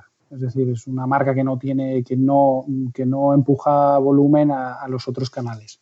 Entonces, desde ese punto de vista, sus preocupaciones por este lado son menos, porque no tienen la presión de, de las ventas como tienen otros. Segundo, que ellos prácticamente el objetivo de emisiones lo tienen hecho con sus híbridos, o sea, no tienen mucho de qué preocuparse. Ellos están abundantemente por debajo de lo que necesitan y recordemos que el objetivo eh, para cada marca no es el mismo. El objetivo de cada marca depende del peso medio de los coches que matricularon y que matriculan. Es decir, que para unos será 95 y para otros será 103 o 108, ¿no? dependiendo. Y tercero, que, Toyota es una marca mm, de verdad global. Entonces, eh, Toyota es de las pocas marcas que tiene presencia en los cinco continentes. Nosotros, como diría Emilcar, pues tenemos nuestros problemas del primer mundo. Pero Toyota sigue ven- vendiendo una burrada de volumen en África, en Sudamérica, en Norteamérica, donde las distancias son muy grandes, en todos los países medio desarrollados o en vías de desarrollo de Asia. Entonces, tampoco para ellos es un objetivo, sí es un objetivo, pero no es el primer objetivo desarrollar un producto adecuado para el mercado y la normativa española, eh, perdón, española europea. De hecho, hay marcas que se plantean abandonar el mercado europeo debido a estas normativas. Ya ha habido algunas que lo han hecho, o sea, GM se rindió eh, con, con- con Opel y decidió venderla. Ford en algún momento está pensando en bueno, pues abandonar el mercado europeo porque no es, no es rentable con todas las normativas que hay. Y Toyota está cómoda. La Toyota ha hecho sus apuestas, ha hecho sus deberes, por decirlo de alguna manera, antes que nadie y eh, tiene su With the Lucky Land you can get lucky just about anywhere. This is your captain speaking. Uh, we've got clear runway and the weather's fine, but we're just going to circle up here a while and uh, get lucky. No, no, nothing like that. It's just these cash prizes add up quick. So I suggest you sit back, keep your tray table upright, and start getting lucky. Play for free at LuckyLandSlots.com. Are you feeling lucky? No purchase necessary. Void where prohibited by law. 18 plus terms and conditions apply. See website for details. Hello, it is Ryan, and we could all use an extra bright spot in our day, couldn't we? Just to make up for things like sitting in traffic, doing the dishes, counting your steps, you know, all the mundane stuff. That is why I'm such a big fan of Chumba Casino. Chumba Casino has all your favorite social casino style games that you can play for free anytime, anywhere with daily bonuses. That should brighten your day a little. Actually, a lot. So sign up now at chumbacasino.com. That's chumbacasino.com. No purchase necessary. VGW Group. Void were prohibited by law. See terms and conditions. 18 plus. sus resultados prácticamente asegurados, tiene tiempo para lanzar los productos que el mercado demande cuando lo demande. Eh, No, no podemos mirar el mercado con nuestro, con nuestro pequeño ojo y nuestras pequeñas preferencias y pensar que todo el mundo está deseando comprarse un eléctrico porque nos guste más o nos guste menos, por ahora no es así. O sea, mucha gente quiere comprarse un Tesla, pero no todo el mundo quiere comprarse un eléctrico y sobre todo un eléctrico que no un Tesla. Sí, pero Ramón, eh, igual Toyota, eh, igual revolucionaría el mercado diciendo, mira, lo que no sois capaces de hacer el resto, que es sacar un vehículo eléctrico de 15.000 euros, igual es porque es imposible, también es posible que eso sea que influya bastante, pero igual vendría Toyota, mm, que con su Yaris, con sus coches modestos, en el sentido de que son accesibles al gran público, pues igual podría venir y reventar el mercado por ahí. Y el problema es que no le vemos venir. No sé si es que está muy tapado y está, que me extrañaría, porque en este mundo yo creo que tapado es difícil estar, porque enseguida se te ven los movimientos y, y con los proveedores y con mil historias, sabe prácticamente todo el mundo hacia dónde vas. Pero eh, yo no es, a, a ver, a ver cómo lo digo, no me preocupa que Toyota no esté vendiendo coches eléctricos hoy. Lo que me preocupa es no saber si los va a vender dentro de cinco años. Y no tengo claro que los vaya a vender dentro de cinco años, porque o los japoneses están dando una lección de secretismo y de, de estrategia bestial, o es que realmente no tienen plan. Que eso es lo que a mí me preocupa. No, pero, pero vamos a ver, las marcas japonesas normalmente eh, no es su secretismo, es quizás su humildad y su no adelantar los productos antes de que estén listos para el mercado. Segundo, entender Toyota como una marca eh, económica. Eh, Toyota puede ser una marca que en algún momento haga un coche pequeño como puede ser el Yaris, pero mm, si tú comparas el coste cuando vas a comprar un Yaris con respecto a su competencia, con respecto a lo que te pueda costar un Clio, un Fiesta, un C3, demás, no es un coche barato, ni mucho menos. Ah, no, ¿eh? No, que no sé, ¿eh? y hablo, y hablo del desconocimiento. No, el Yaris, yo el concepto es un coche barato, como el Corolla. El Corolla no compite con el León en su gama. Mm, pregunto, ¿eh? Bueno, es para- que tienes varias versiones del Corolla. El Corolla que se vende, el Corolla que se vende en Estados Unidos es un Corolla distinto al Corolla que se vende en el mercado europeo, que ya no, no recuerdo exactamente, ni siquiera diría que diría No que no se vende, pero, pero No, no, Toyota, no, pero Toyota se está inflando a vender CHRs. Se está inflando y, se ven un montón por la y son, y son, y son coches híbridos eh, que, bueno, pues consiguen todas las etiquetas eco, demás homologaciones y además están por debajo del umbral de emisiones y ellos están cómodos porque toda la producción que tienen para Europa la tienen vendida. No tienen que hacer esfuerzos. Y recordemos que las compañías eh, no están para darle a los clientes el producto que- que más quieren hoy. Las compañías están para ganar dinero. Y eso es lo que hacen los, grandes fabricantes. La Volkswagen y todos los demás eh, siguen diciendo que habrá motores térmicos por muchísimos años.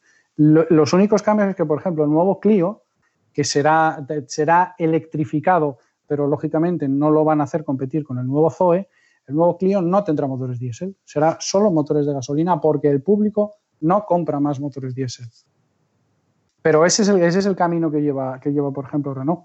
Y no te ha anunciado una gama completa de vehículos eléctricos, pero Renault lleva vendiendo un montón de tiempo el Kangoo eléctrico, que es uno de los vehículos más demandados en el sector del reparto de la mensajería de última milla. Por ejemplo, con la Nissan NV200. Mm, es- no- mm, rep- repito que seguramente lo que cada uno de nosotros querría que pasase no es lo que a las marcas les interesa que pase. A las marcas les interesa ganar dinero. Y después todo lo demás. Eso, en eso ya sabes que siempre hemos compartido opinión. Lo que pasa que dentro de ganar dinero mm, está un poco esa apuesta a futuro para que al final también hay marketing dentro de las marcas. Y a todos les interesa liderar un mercado o aparentar que lo lideras o aparentar que estás mejor posicionado que los demás. Y eso es lo que no sé, ¿eh? que hablo y, repito, yo sé que me canso de repetirlo, hablo desde el punto de vista de alguien ajeno a, a lo que es la especiali- los especialistas que estáis metidos todo el día en el tema de automoción. Y, y yo antes estaba igual de metido que ahora, es decir, nada, y veía a Toyota como una marca, eh, pues eso, que estaba en la pomada, entre los que cortaban el bacalao de- del sector. Y ahora los veo tan agazapados que también puede ser lo que tú dices, es decir, pues no tengo prisa, lo que esté desarrollando lo estoy desarrollando de puertas para adentro, eh, vamos a ver por dónde termina esto y el día que esto esté claro que uno de cada dos vehículos que se vendan es un eléctrico, pues igual acabo ya dando un portazo y aparezco en el mercado, no lo sé, no lo sé. Pero. Toyota, recor- recordemos primero que, lo, que se venda, que uno de cada dos vehículos que se venda sea eléctrico, es, eh, está todavía bastante lejano. Segundo, Toyota, como cuota de mercado en Europa, nunca ha sido un grande. Nunca ha sido un grande y, y además nunca ha tenido como objetivo ser un grande. Ha tenido Bueno, como grande. objetivo Mm. ser rentable. ¿Qué cuota, qué cuota de mercado ha podido tener Toyota en Europa? Ya sé que no, no- seguramente no será la del grupo Volkswagen, pero mm, bueno, ni, la del gru- ni, ni la del grupo Renault, por ejemplo, o la del grupo, la del grupo PSA, que son los verdaderos competidores dentro de Europa. Volkswagen también es un Volkswagen también es una, es una de las marcas que, que tiene presencia prácticamente global. Y recordemos que, que Volkswagen, el grupo Volkswagen solo en auto- solo en coches tiene 10 u 11 marcas. Sí. Entonces, y Toyota, por ejemplo, en España no recuerdo si su récord de market share puede ser un 4, no creo que llegue a un 4,2, cuando prácticamente todos los actores principales están moviéndose entre un 7, 7,5, 6,5, 8. Y la red, por ejemplo, la red de concesionarios de Toyota nunca ha sido tan grande como la red de Ford o la red de Renault o la red de Peugeot o la red de Volkswagen o e incluso podrías compararla a redes de marcas premium como BMW o incluso Audi seguramente tiene una red de concesionarios más grande que Toyota. Bueno, pues yo creo que este, este punto yo creo que también está más o menos claro. No sé si os ha quedado alguna cosa por ahí que queráis comentar. Lo Bueno, yo sí andar, que- so- solo, Sí, sí, solo a- andar en un tema que comentaba Ramón, y es que Toyota sí que tiene un gran interés en el mercado estadounidense, ¿vale? El, el Toyota Camry, el- hay, hay- Toyota vende muchísimo en Estados Unidos, y en Estados Unidos es donde precisamente Tesla está quitando bastante, bastante, bastante cuota de mercado, ¿eh? Entonces, a, ni- a nivel de, a nivel de revenue, ¿eh? Cuando hablamos, a nivel de ingresos, perdón. A, nivel de ingresos, ya sabemos que en el cuarto quarter, en el cuarto trimestre del 2018, el Model 3 fue el primer coche en términos de, ingresos vendido en Estados Unidos. ¿no? Y ahí estaba atacando, ahí sí que hay un, un, una decisión del usuario, del cliente, ¿no? ¿me compro este Toyota o me compro este otro coche? ¿no? Que, bueno, que por, lo que por los factores que sean, porque es cool, porque es eléctrico, por lo que sea, de alguna manera sí que le está comiendo un poco la, tostada ahí en, Estados Unidos. ¿no? Entonces yo creo que Toyota sí que debería de hacer, al menos en uno de los mercados donde sí que tiene una cuota de mercado muy importante, eh, debería de al menos estar poniendo algo encima de la mesa, ¿no? Pero bueno, Toy- Toyota es uno de los grandes en Estados Unidos y recordemos que Tesla en el último cuarto del 2018 hizo una limpia de inventario eh, y había acumulado un montón de pedidos que entregó en ese cuarto. Entonces, efectivamente, en ese momento, pues el- eh, la facturación sube un montón, el revenue sube, pero, pero claro, has acumulado pedidos durante un tiempo y ahora los sueltas todos en el mercado. Es lo que pasó más o menos en el Q1 de 2019 en Europa con las entregas del Model 3. Sí, pero ha seguido, ¿eh? O sea, fíjate, lo bueno que tiene este, este podcast hoy es que nos estamos lanzando a la piscina un poco también, porque yo me estoy temiendo la pregunta de Paco, de David, de qué, podemos, qué, qué podemos, esperar hoy, ¿no? De las, de las cuentas de Sí, Tesla, sí, ¿no? porque esto es dentro casi de una hora. No prefiero, casi no prefiero, prefiero que no hablemos de ello porque después algún que otro oyente nos dirá, "Ch, la cagaste. pero, pero en este caso es, es, curioso porque lo que sí sabemos de las cuentas que van a publicar hoy es que va a ser el, el récord en, en, ingresos, porque así fue el récord en, en, en, entregas. Ellos siempre se miran por entregas más que, más que matriculadas, bueno, más que, más que, bueno, y producidos, ¿no? Pero ellos en entregas, eh, en el Q2, se van a acercar a los 100.000 vehículos casi, son 95.700 para ser exactos, pero lo que son casi es un, es un 30, bueno, es que un 40% más de lo que entregaron en el primer trimestre y, va, y, y muy, y, por encima de lo que entregaron en el cuarto, en el cuarto trimestre del año pasado, ¿no?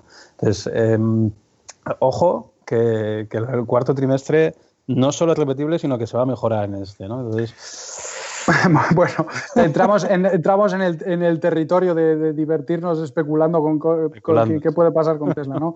efectivamente, efectivamente han vendido eh, o han matriculado y facturado un montón más de unidades con un costo medio por unidad muy inferior.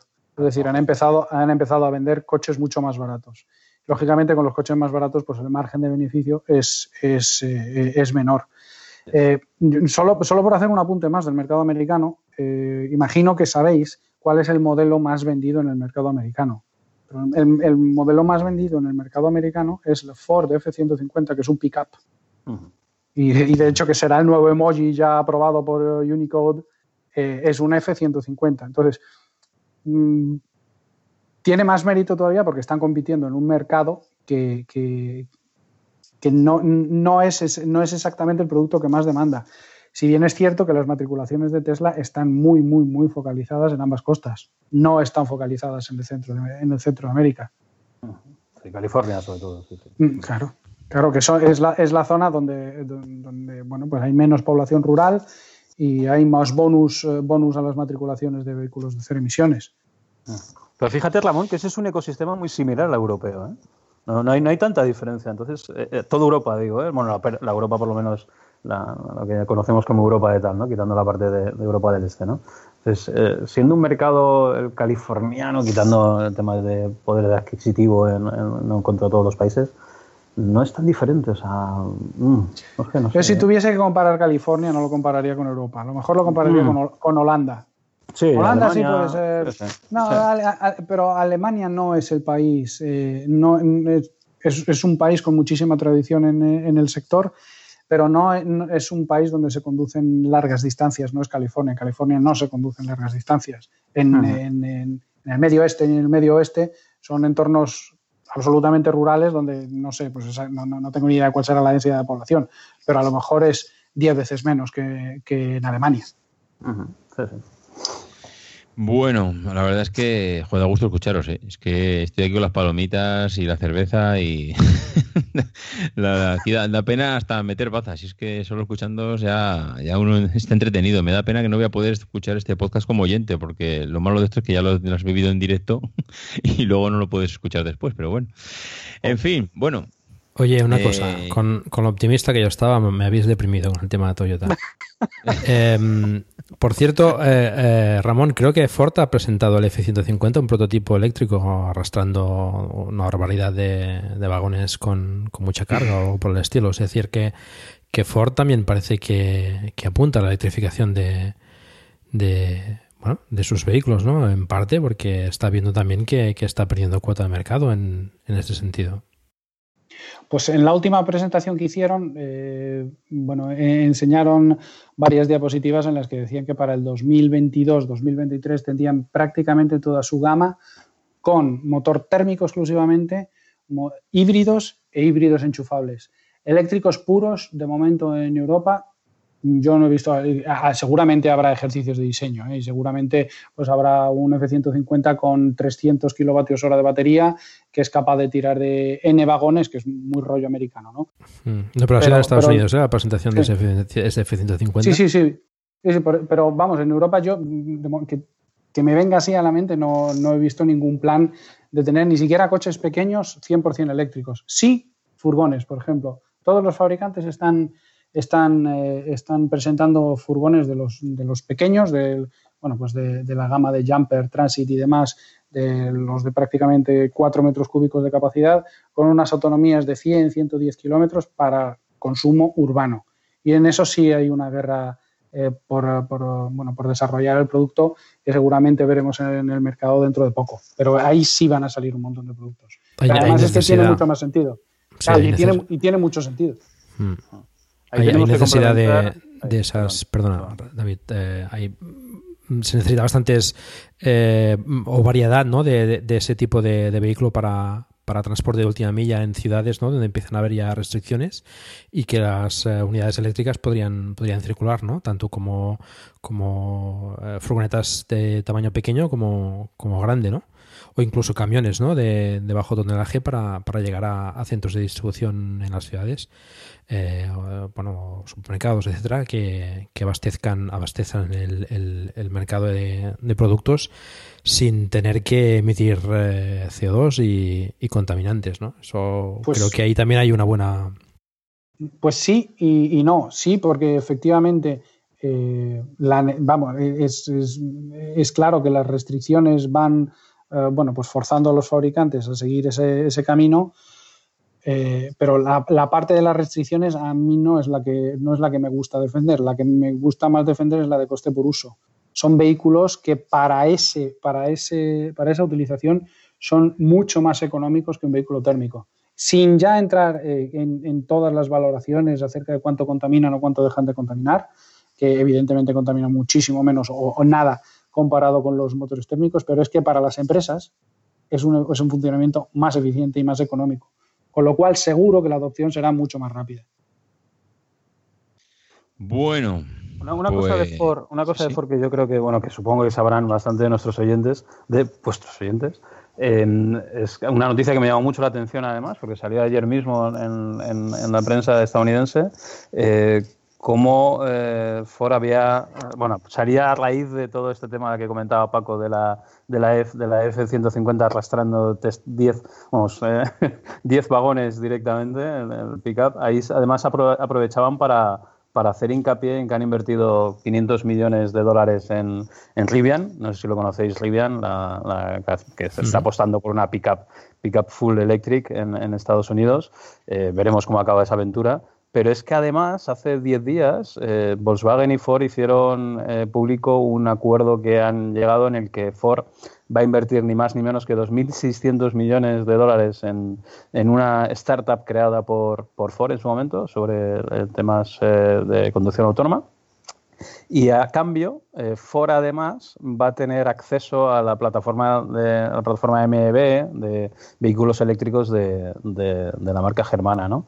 Entonces, eh, y además aprovecharon para decir que en el 2023 Ford tendría su propio coche eléctrico en Europa.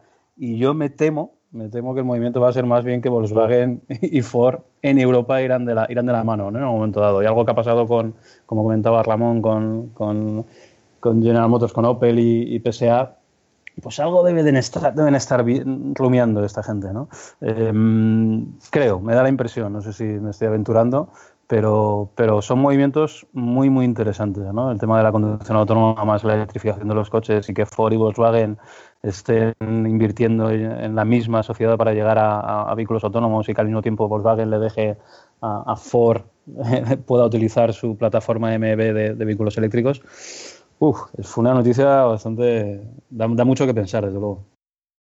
Parece que la plataforma MEB dará bastante que hablar. Eh, parece, se- parece ser que han hecho un buen trabajo y seguramente la- el grupo BAC eh, mm, lo comercializará a otras a otros fabricantes. Seguro. Mm. Recordemos que estas alianzas se llevan produciendo desde hace, a lo mejor no a nivel de estructura, de, de arquitectura, de canvas y demás, pero eh, recordemos que hay muchas alianzas entre fabricantes. Eh, Ford ha utilizado los motores de PSA muchos años, PSA ha utilizado motores de Ford muchos años. Eh, al final, mm, conforme va evolucionando la tecnología, los costes de producción suben, los costes de ingeniería suben y hace falta distribuirlos entre una masa mayor. With the Lucky Land slots, you can get lucky just about anywhere. This is your captain speaking. Uh, we've got clear runway and the weather's fine, but we're just going to circle up here a while and uh, get lucky. No, no, nothing like that. It's just these cash prizes add up quick. So I suggest you sit back, keep your tray table upright, and start getting lucky. Play for free at LuckyLandSlots.com. Are you feeling lucky? No purchase necessary. Void where prohibited by law. 18 plus terms and conditions apply. See website for details. With Lucky Land slots, you can get lucky just about anywhere. Dearly beloved, we are gathered here today to. Has anyone seen the bride and groom? Sorry, sorry, we're here. We were getting lucky in the limo and we lost track of time. No, Lucky Land Casino, with cash prizes that add up quicker than a guest registry. In that case, I pronounce you lucky. Play for free at LuckyLandSlots.com. Daily bonuses are waiting. No purchase necessary. Void where prohibited by law. 18 plus. Terms and conditions apply. See website for details. de vehículos que lo paguen. Y, y la única solución que han encontrado hasta ahora los fabricantes era precisamente compartir los gastos de esta manera. Y de la misma manera que eh, está muy bien que Tesla, que ha hecho los deberes, reciba dinero de, de Fiat, que no los ha hecho, pues si alguno no tiene una plataforma lo suficientemente buena, pues está bien que otro que sí la tenga cobre por el trabajo que cobre por el trabajo que ha hecho. ¿no? Pues vamos a hablar de la maldita hemeroteca. Yo sé que a, a David esto le va a sonar un poco raro, es decir, esto de qué van a hablar ahora, pero esto lo, va a entender muy fácil.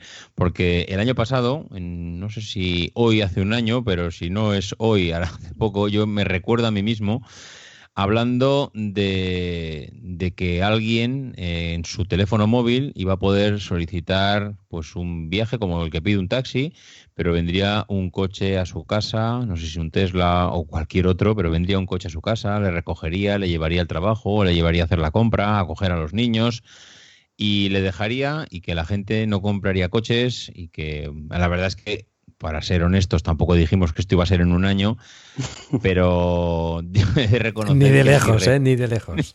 no, no.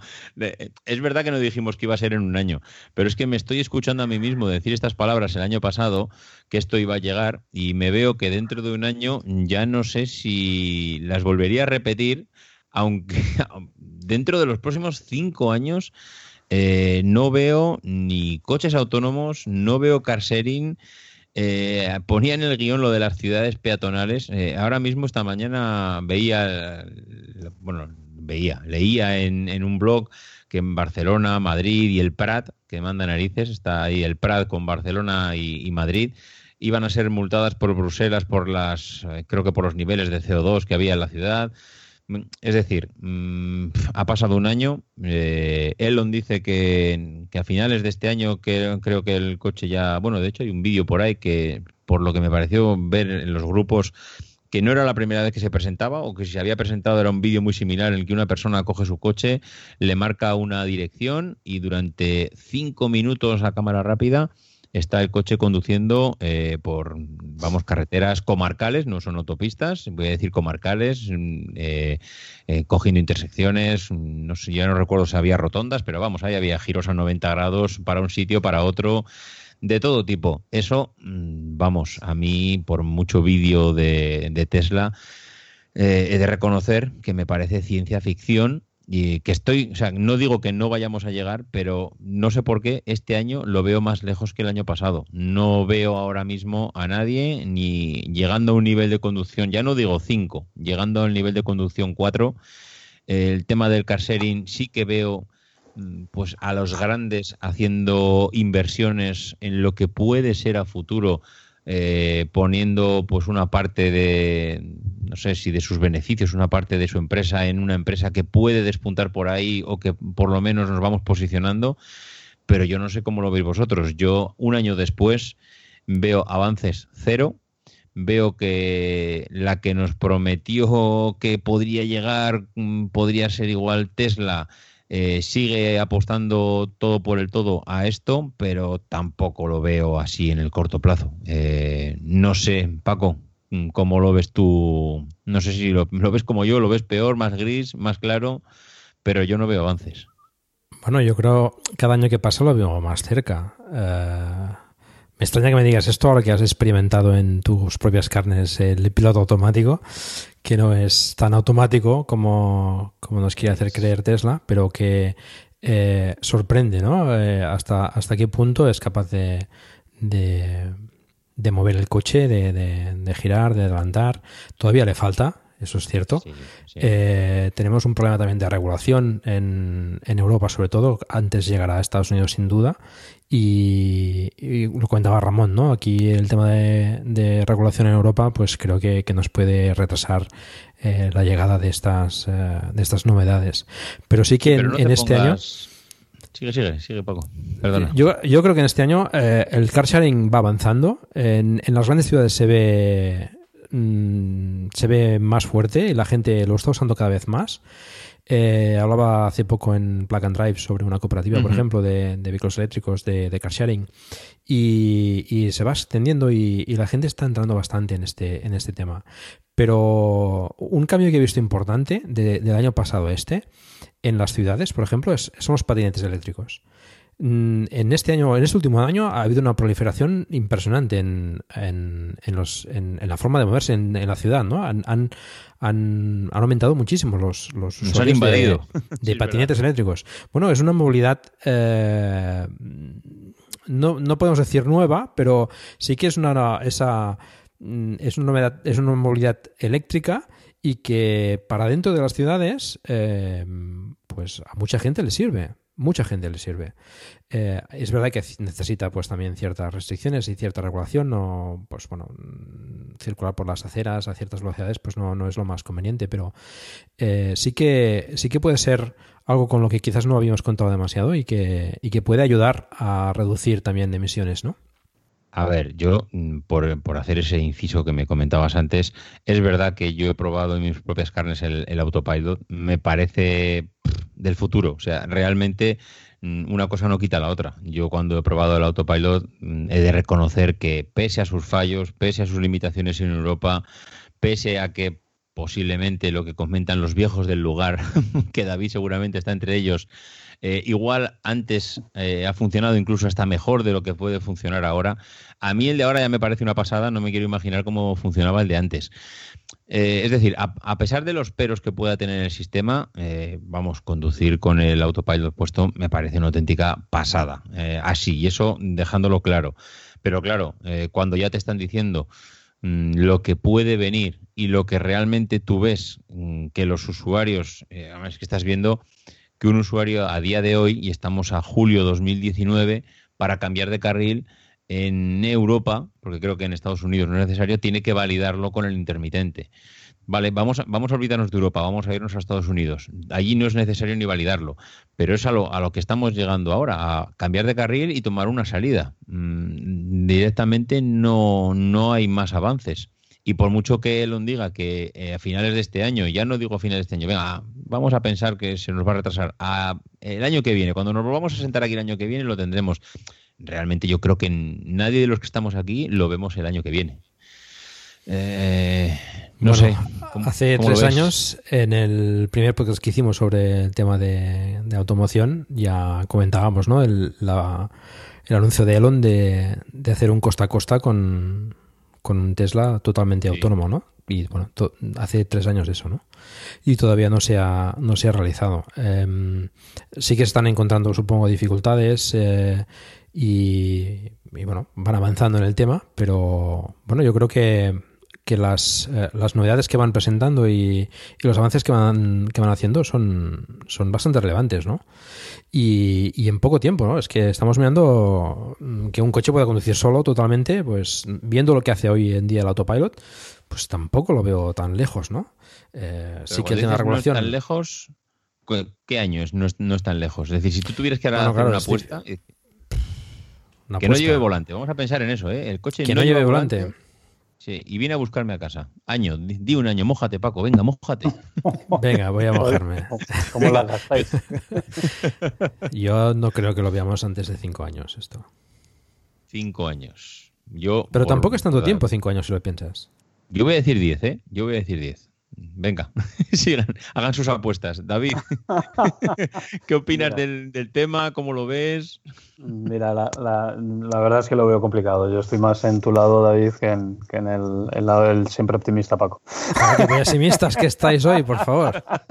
No, no, básicamente primero porque hay un tema de, de regulación que ya lo habéis visto. O sea, la sí, última eso, regulación ha tirado sí. para atrás cosas que ya se habían hecho. O sea, antes sí. nos recibíamos, yo que sé, los usuarios de, de, de, un Tesla y le pasará a cualquier usuario de, en ese tipo de asistencias, que no es la única que existe en el mercado, de hecho, pero, pero el aviso este de que la, la, la curva eh, tiene un ángulo mayor del que, bueno, tiene una, va a generar unas inercias a esa velocidad mayor del que la, el, reglamento admite, sí, con sí. lo cual el autopilot se desconecta. O sea, perdón y, por la y te palabra, deja tu ¿no? suerte, es decir, en una curva pronunciada que podría girar, se desconecta y te deja tu suerte. No, no entiendo. Bueno, no, es, es, eso, eso yo todavía no lo he vivido. Fíjate, lo que hace es reducirte la velocidad a, para reducir la, la fuerza, la, la, la G, ¿no? La fuerza G que, que te, que te mete el coche, porque el reglamento lo que dice no dice ángulo, sino dice, habla de fuerzas G directamente, ¿no? Que no puedes recibir más de X fuerza G, con lo cual tienen calculada. Bueno, la verdad es que es un pifostio el que tienen montado porque el coche era capaz de hacerlo y ahora no.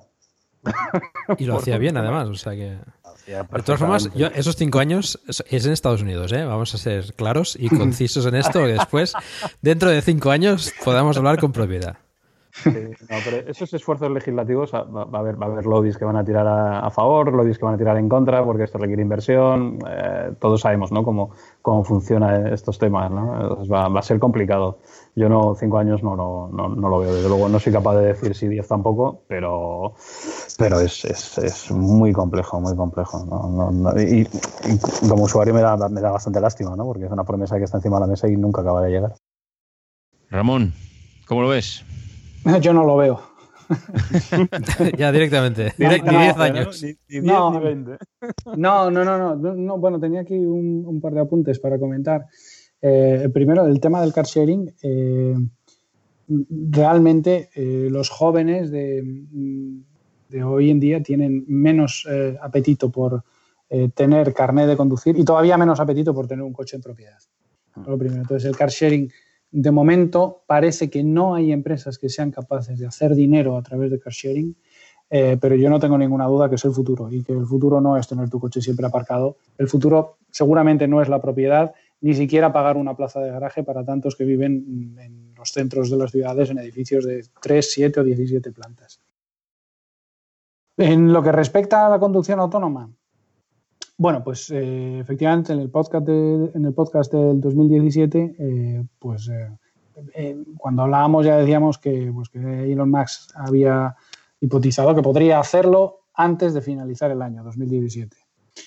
Bueno, ya vemos que eso no, no es así. Segundo, el, autopilot de Tesla es un muy, muy, muy buen autopilot en lo que respecta a, a la guía transversal del vehículo, la gestión del volante es uno de los peores en cuanto, en cuanto a lo que respecta a la gestión longitudinal del acelerador y el freno. Es un, es un constante de acelerar, frenar, acelerar, frenar y no está, no está adaptado a, bueno, pues a la suavidad que tienen otros, otros fabricantes que ahora mismo también presentan niveles de conducción autónoma del nivel 2, que es simplemente acelerar, frenar y girar el volante.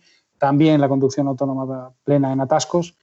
Y, y a mí me parece que aquí, eh, primero, hay que hay que tener en cuenta dos cosas. Uno, que cuando la, conducción autónoma está permitida, eh, hay que cambiar las responsabilidades en los accidentes. Y eso es mucho más difícil seguramente que la conducción autónoma. Segundo, que la apuesta a día de hoy eh, de Tesla es la conducción autónoma intentando ser humanos. Y yo creo que, que, seguramente en los próximos años empezaremos a vivir el cambio que, que, ya sucedió hace 30 años en las vías de tren, ¿no? que antes pues, el maquinista era el que obedecía las señales, pero cuando los trenes eh, empezaron a ser autónomos o automáticos, a nadie se le ocurrió poner una cámara para leer señales. Lo que hicieron fue balizar las vías. ¿no? Mm. Y es lo que harán seguramente dentro de poco. Las señales empezarán a cambiar y además de ser una señal física que podremos ver, pues será una señal que tiene una baliza que los vehículos podrán leer. Y de esa manera incluso se podrá eh, iniciar a, a compartir información entre los vehículos en una misma vía, iniciar a hablarse unos a otros, iniciar a, no solo a conducirse, sino a gestionar el tráfico de una manera más inteligente. Y yo creo que los coches que estamos comprando a día de hoy, ninguno de ellos está preparado. Es decir, yo abandonaría la esperanza para el que haya comprado un coche con autopilot, y siento decirlo así, pero no creo que nunca llegue a ser legal que un autopilot eh, conduzca en nivel autónomo 3, eh, seguramente en Europa, y seguramente en Europa menos aún, y empezarán a salir tecnologías y reglamentaciones que irán cambiando eh, la manera de bueno pues la, manera de construir las carreteras y los planos de señalización de manera que se puedan adaptar a coches autónomos en ciertas circunstancias. Esos vídeos a los que referí, se refería David antes, me parece que son casi todos grabados en Phoenix, Arizona, donde tienen unas condiciones climáticas que son realmente ideales para, para, para, para, para este tipo de conducción. Eh, si, si recordemos que el nivel 3 es que de vez en cuando el coche se gestionará solo, pero sigue dependiendo de todas las balizas externas, de todos los sensores y de las condiciones climáticas. Es decir, un, un, por ejemplo, un, un, Tesla con autopilot en condiciones de niebla se queda ciego. Un coche que vaya siguiendo balizas, no. Y eso es uno de los cambios. Seguramente intentar conseguir que un coche se comporte como un humano sea mucho más difícil que intentar adaptar las infraestructuras para que los coches las entiendan mejor e incluso que se hablen entre ellos.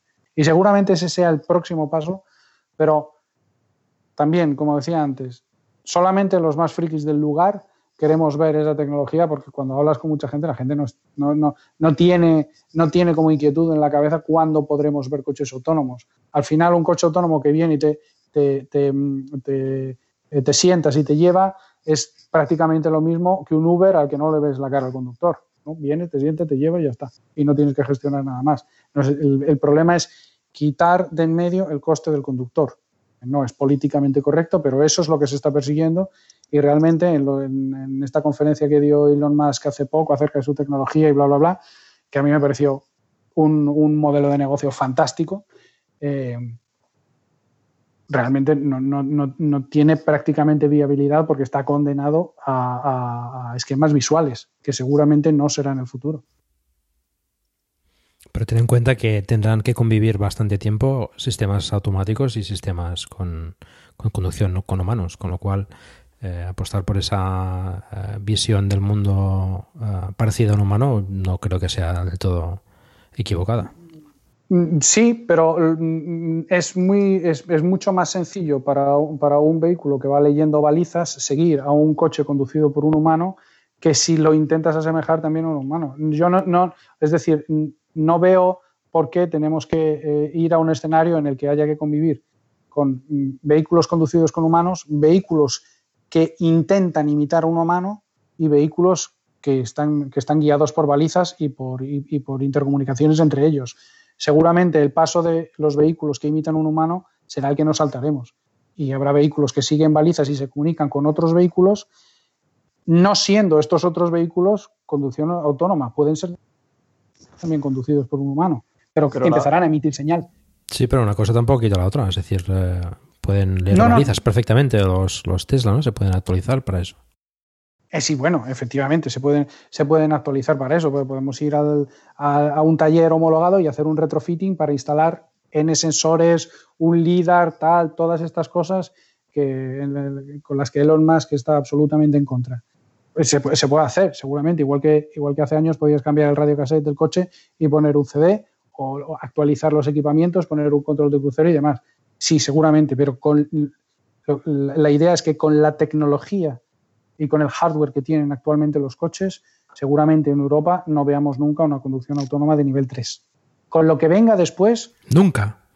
No, no, no, no. Estáis, estáis muy no. pesimistas hoy, ¿eh? no, bueno, pero, pero, pero eh, primero tienes, tiene que haber una transferencia clara de responsabilidad. Si el señor Paco Culebras no conduce, ¿quién es el responsable en caso de accidente?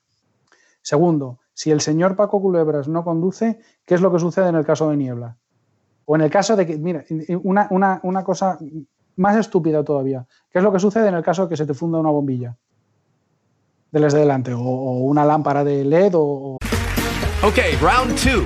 Name something that's not boring. A laundry? Ooh, a book club.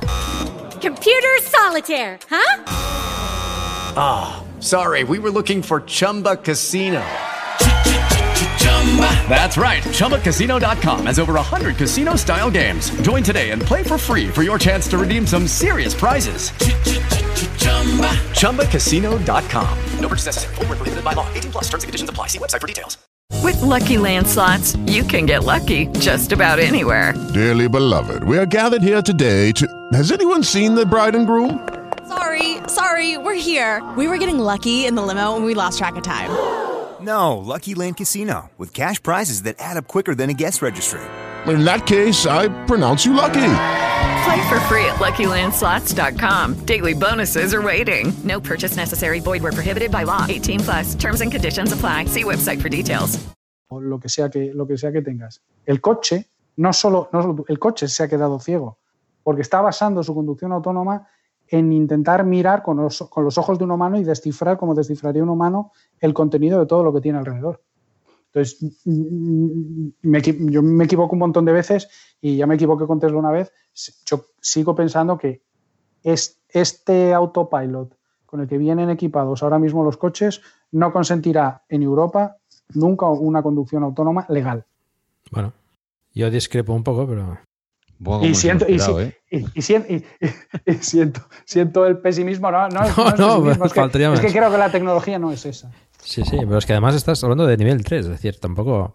O sea. mm, Bueno, yo solo por, solo por apuntar un, un tema, ¿vale? Para dos temas, de hecho.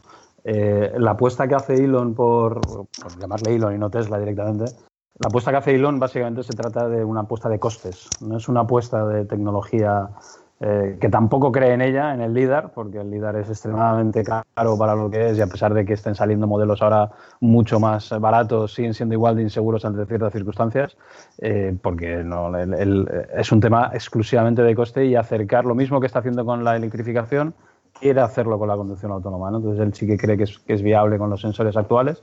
Yo en, en niebla, vamos, me he hecho viajes eh, pasando por Lleida, que sabemos cómo es viniendo de Madrid a Barcelona por la noche con Lleida, donde del coche veía mejor que yo, o sea, que, ¿qué te voy a decir? ¿no? O sea, literalmente, ¿eh? lo sé porque tiene autopilot y, y el autopilot me da una seguridad absoluta. ¿no?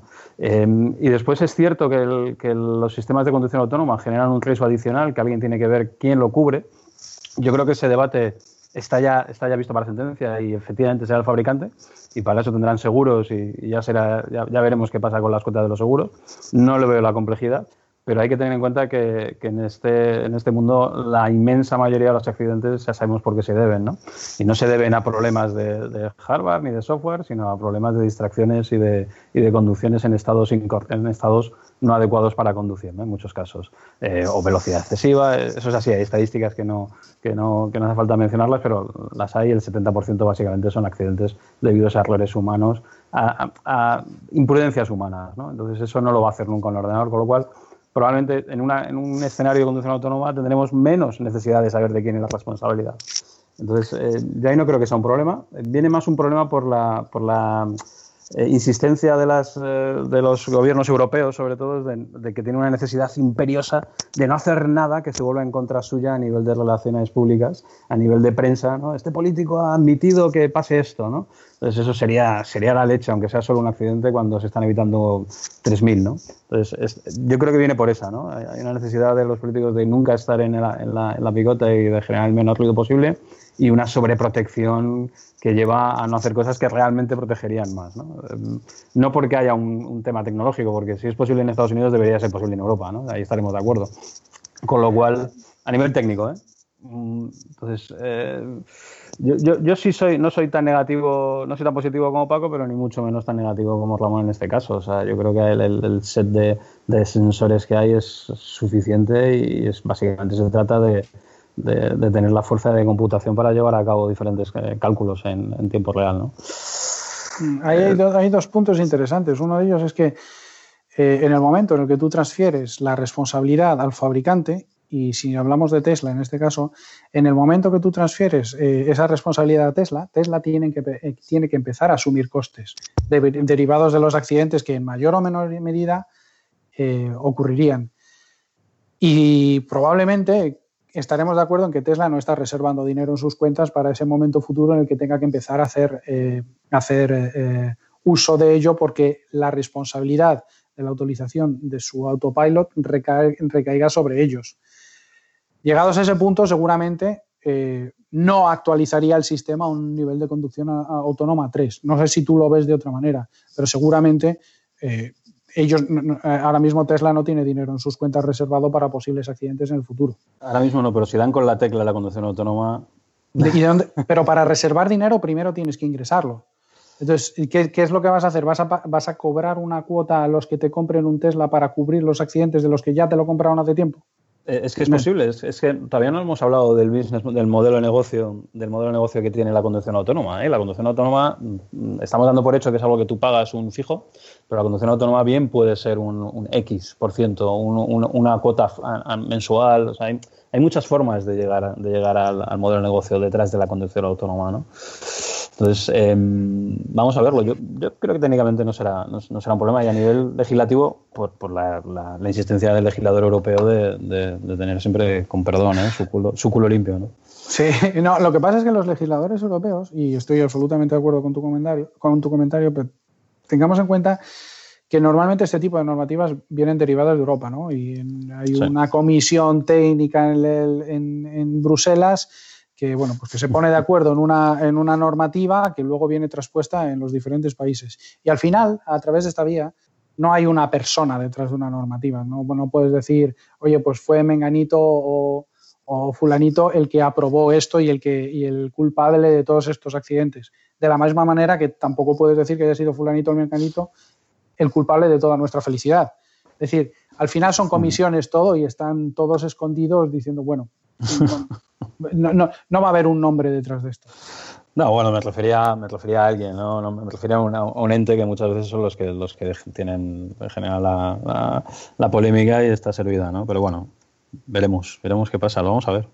Eh, pero es interesante el comentario del modelo de negocio. O sea, eh, es una hipótesis para bueno, mm, señor, usted compró su Tesla en el año 2019, eh, pagó 5.800 euros por este autopilot. Ahora, si quiere que lo activemos, pues tiene que pagar una cuota de 82 euros al mes. Bueno, ten en cuenta que están subiendo los precios y bajando, es una auténtica locura, es uno de los problemas que tenemos muchos usuarios de, de Tesla. es que, no, no, sí, sí, esto hay que decirlo así. O sea, hay, hay un tema de, de- de que no sabemos muchas veces cuál va a ser, cuánto vamos a tener que pagar por algunas cosas. ¿no? Ahora es así, pero ahora, ahora es así. Entonces, no creo que vayan a cambiar. Yo creo que Tesla, se se- quitando algún caso muy puntual, es, de las pocas que ha conseguido tener una política de incluso de aplicarte un precio re- de forma retroactiva eh, quitando algún, algún caso muy, muy específico que, que sí que nos, sí que nos eh, fue, fue relevante, pero en principio siempre ha tenido una política de, de cumplir con todas sus promesas y de, y de resarcir incluso, incluso cambios de precio de forma retroactiva. ¿no? Esto es algo que no reconozco que haya ninguna otra marca que lo haya hecho, con lo cual, bueno, veremos, veremos cómo, cómo funciona. Bueno, mira, mi- mira, pues yo te digo una. eh, Hyundai eh, vendió el Kona con un equipamiento determinado y, y cuando lo recibieron, quien quiso pudo devolverlo. Sí, sí, el Clash. Sí, sí, pero esos son los coreanos. Los coreanos son. Antes, antes no, no, sí, sí. Antes preguntaba. Hay una pregunta que yo de alguna manera me hubiera gustado dar más, pero creo que el tiempo también nos come. Pero, pero es que, que- qué mar- marca, qué fabricante nos está sorprendiendo. Y a mí, desde luego, los fabricantes coreanos, que bueno, el grupo Kia Hyundai, evidentemente es el que más me está sorprendiendo de alguna manera, porque evidentemente su, su apuesta es ganar cuota de mercado a costa de todos los demás y, y está haciendo cosas que probablemente no podríamos considerar dentro de lo que es un fabricante tradicional. ¿no? Está, está asumiendo otras cosas, ¿no? El periodo de evolución de, es el mayor que, que hay, son los primeros que empezaron con la garantía de casi de siete años, ¿no? con sus límites, pero bueno, eh, eh, son, son los únicos que están haciendo algo diferente, ¿no? Yo no lo consideraría la norma, desde luego. Mm, y, eh, recordemos que tiene una mentalidad muy, de, de- muy coreana y, y- y, por ejemplo, en, en- en Corea la densidad de, pro- de población es tremenda y los núcleos, los núcleos urbanos son tremendos y allí, lógicamente, un coche eléctrico tiene mucho más sentido si cabe que en otros sitios. Claro. Entonces, es lógico que vayan apostando por ese tipo de tecnología porque en sus países de origen eh, es, es- es mucho más necesaria. Tiene sentido. Bueno, joder, sois una enciclopedia, ¿eh? de verdad que es, la leche escucharos. Eh, vamos a ir avanzando porque si no, mmm, creo que si no nos vamos a ir aquí retroalimentando unos a otros y no vamos a acabar. Eh, básicamente nos quedan tres preguntas y tres cuestiones, tres temas que creo que no nos vamos a alargar mucho porque el tema está un poco ahí en el aire y no sé si nos vamos a mojar demasiado. Una de ellas es la tecnología que vemos viable eh, pues para que esto, digamos, que se, que se, quede con nosotros, que ya ha llegado para, para quedarse, porque parece que la electrificación eh, está ahora mismo ya dado por hecho, pero todavía sigue en el aire que si el hidrógeno, que si el gas, que si el aceite de oliva, y todavía no tengo claro cómo se va a almacenar la energía en los vehículos. Eh, ¿Creéis que la electricidad ha llegado ya para ser el, no sé, el método definitivo para mover un vehículo o todavía veremos alguna novedad? Mira, me voy a mojar, me voy a mojar yo esta vez. Eh, sí, no, no, no, hay otra apuesta mejor. O sea, directamente, así lo, así lo digo. No tiene, no tiene ningún sentido. Básicamente porque el único, el único inconveniente, el único sitio donde tenemos, donde puede haber problemas a la hora de, de almacenar la energía es donde se necesita muchísima energía. Y eso es en transporte, básicamente en, en aéreo, en marítimo, que ya hay pasos para electrificación, donde, es el único sitio donde el hidrógeno puede llegar a tener, a tener sentido. Eh, pero ahora mismo, a día de hoy, ya con las densidades que están empezando a manejarse, eh, no tiene ningún otro, no, no, no tiene más, no, tiene sentido eh, apostar por una tecnología como el hidrógeno, ¿no? Pues ya sabemos todo la, eficiencia, la baja eficiencia a la hora de, de convertir, de, lo que necesitas para convertir en energía y cuánto almacena, ¿no? Hay una pérdida del 60 y tantos por ciento. Entonces, eh, yo creo que es que no hay, no, no, hay ninguna tecnología que sea capaz, ¿no? Y lo tienes, lo, si existiera, se estaría utilizando ya probablemente a menor escala, ¿no? Pero tenemos baterías en todas partes.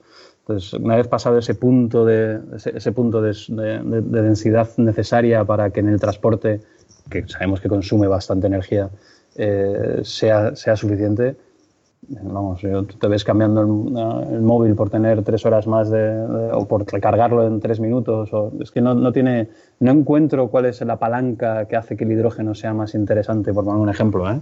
o sin hablar de otras tecnologías, pero la de flujo, todo esto, esto no tiene mucho, no, no tiene mucha historia, la verdad. Yo creo que no, el hidrógeno está muerto, literalmente, vamos, y podría apostarlo. ¿eh? Paco, ¿cómo lo ves? Bueno, estoy bastante de acuerdo con David. No, sí que creo que convivirán durante cierto tiempo las, los, los motores que tenemos actualmente de, de gasolina y de diésel yo creo que irá a menos o quizás en transporte de, de, larga distancia pero tampoco le veo futuro ni al hidrógeno ni, ni al gas y Ramón Ramón no te escuchamos y, ¿eh? Y ah, eh sí nos estaba diciendo ahora, David y Sassi ¿qué opina?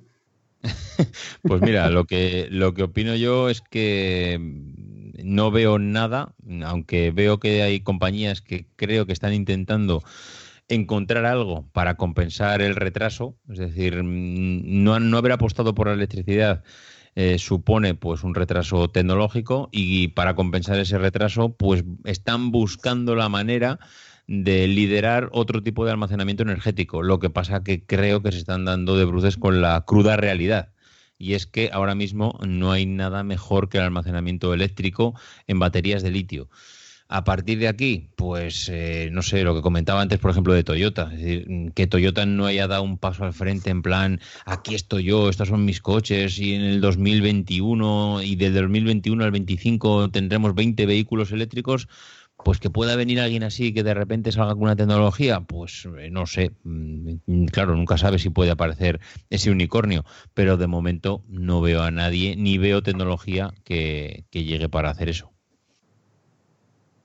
Así que sí, que mi, apuesta desde luego es por la electrificación en baterías de litio, aumentando la densidad y que lo mismo que el roster parece que va a llegar con mil kilómetros de autonomía en un vehículo que de longitud es, eh, no voy a decir la mitad, pero es más corto, mm, con lo cual si van a conseguir almacenar en esa, en esa longitud de vehículo, me imagino que también, pues utilizando no sé si alturas o el maletero o no sé dónde demonios van a meter tanta batería, pero si son capaces de llegar eh, con un vehículo así hasta los 1000 kilómetros de autonomía, no sé por qué en un Model S o en un vehículo similar no se van a poder alcanzar esas, esas autonomías. Mm, mm, Bueno, el tema del roster es un tema un poco particular. eh, Sí, sí, es verdad. y, y lo están haciendo justo al contrario.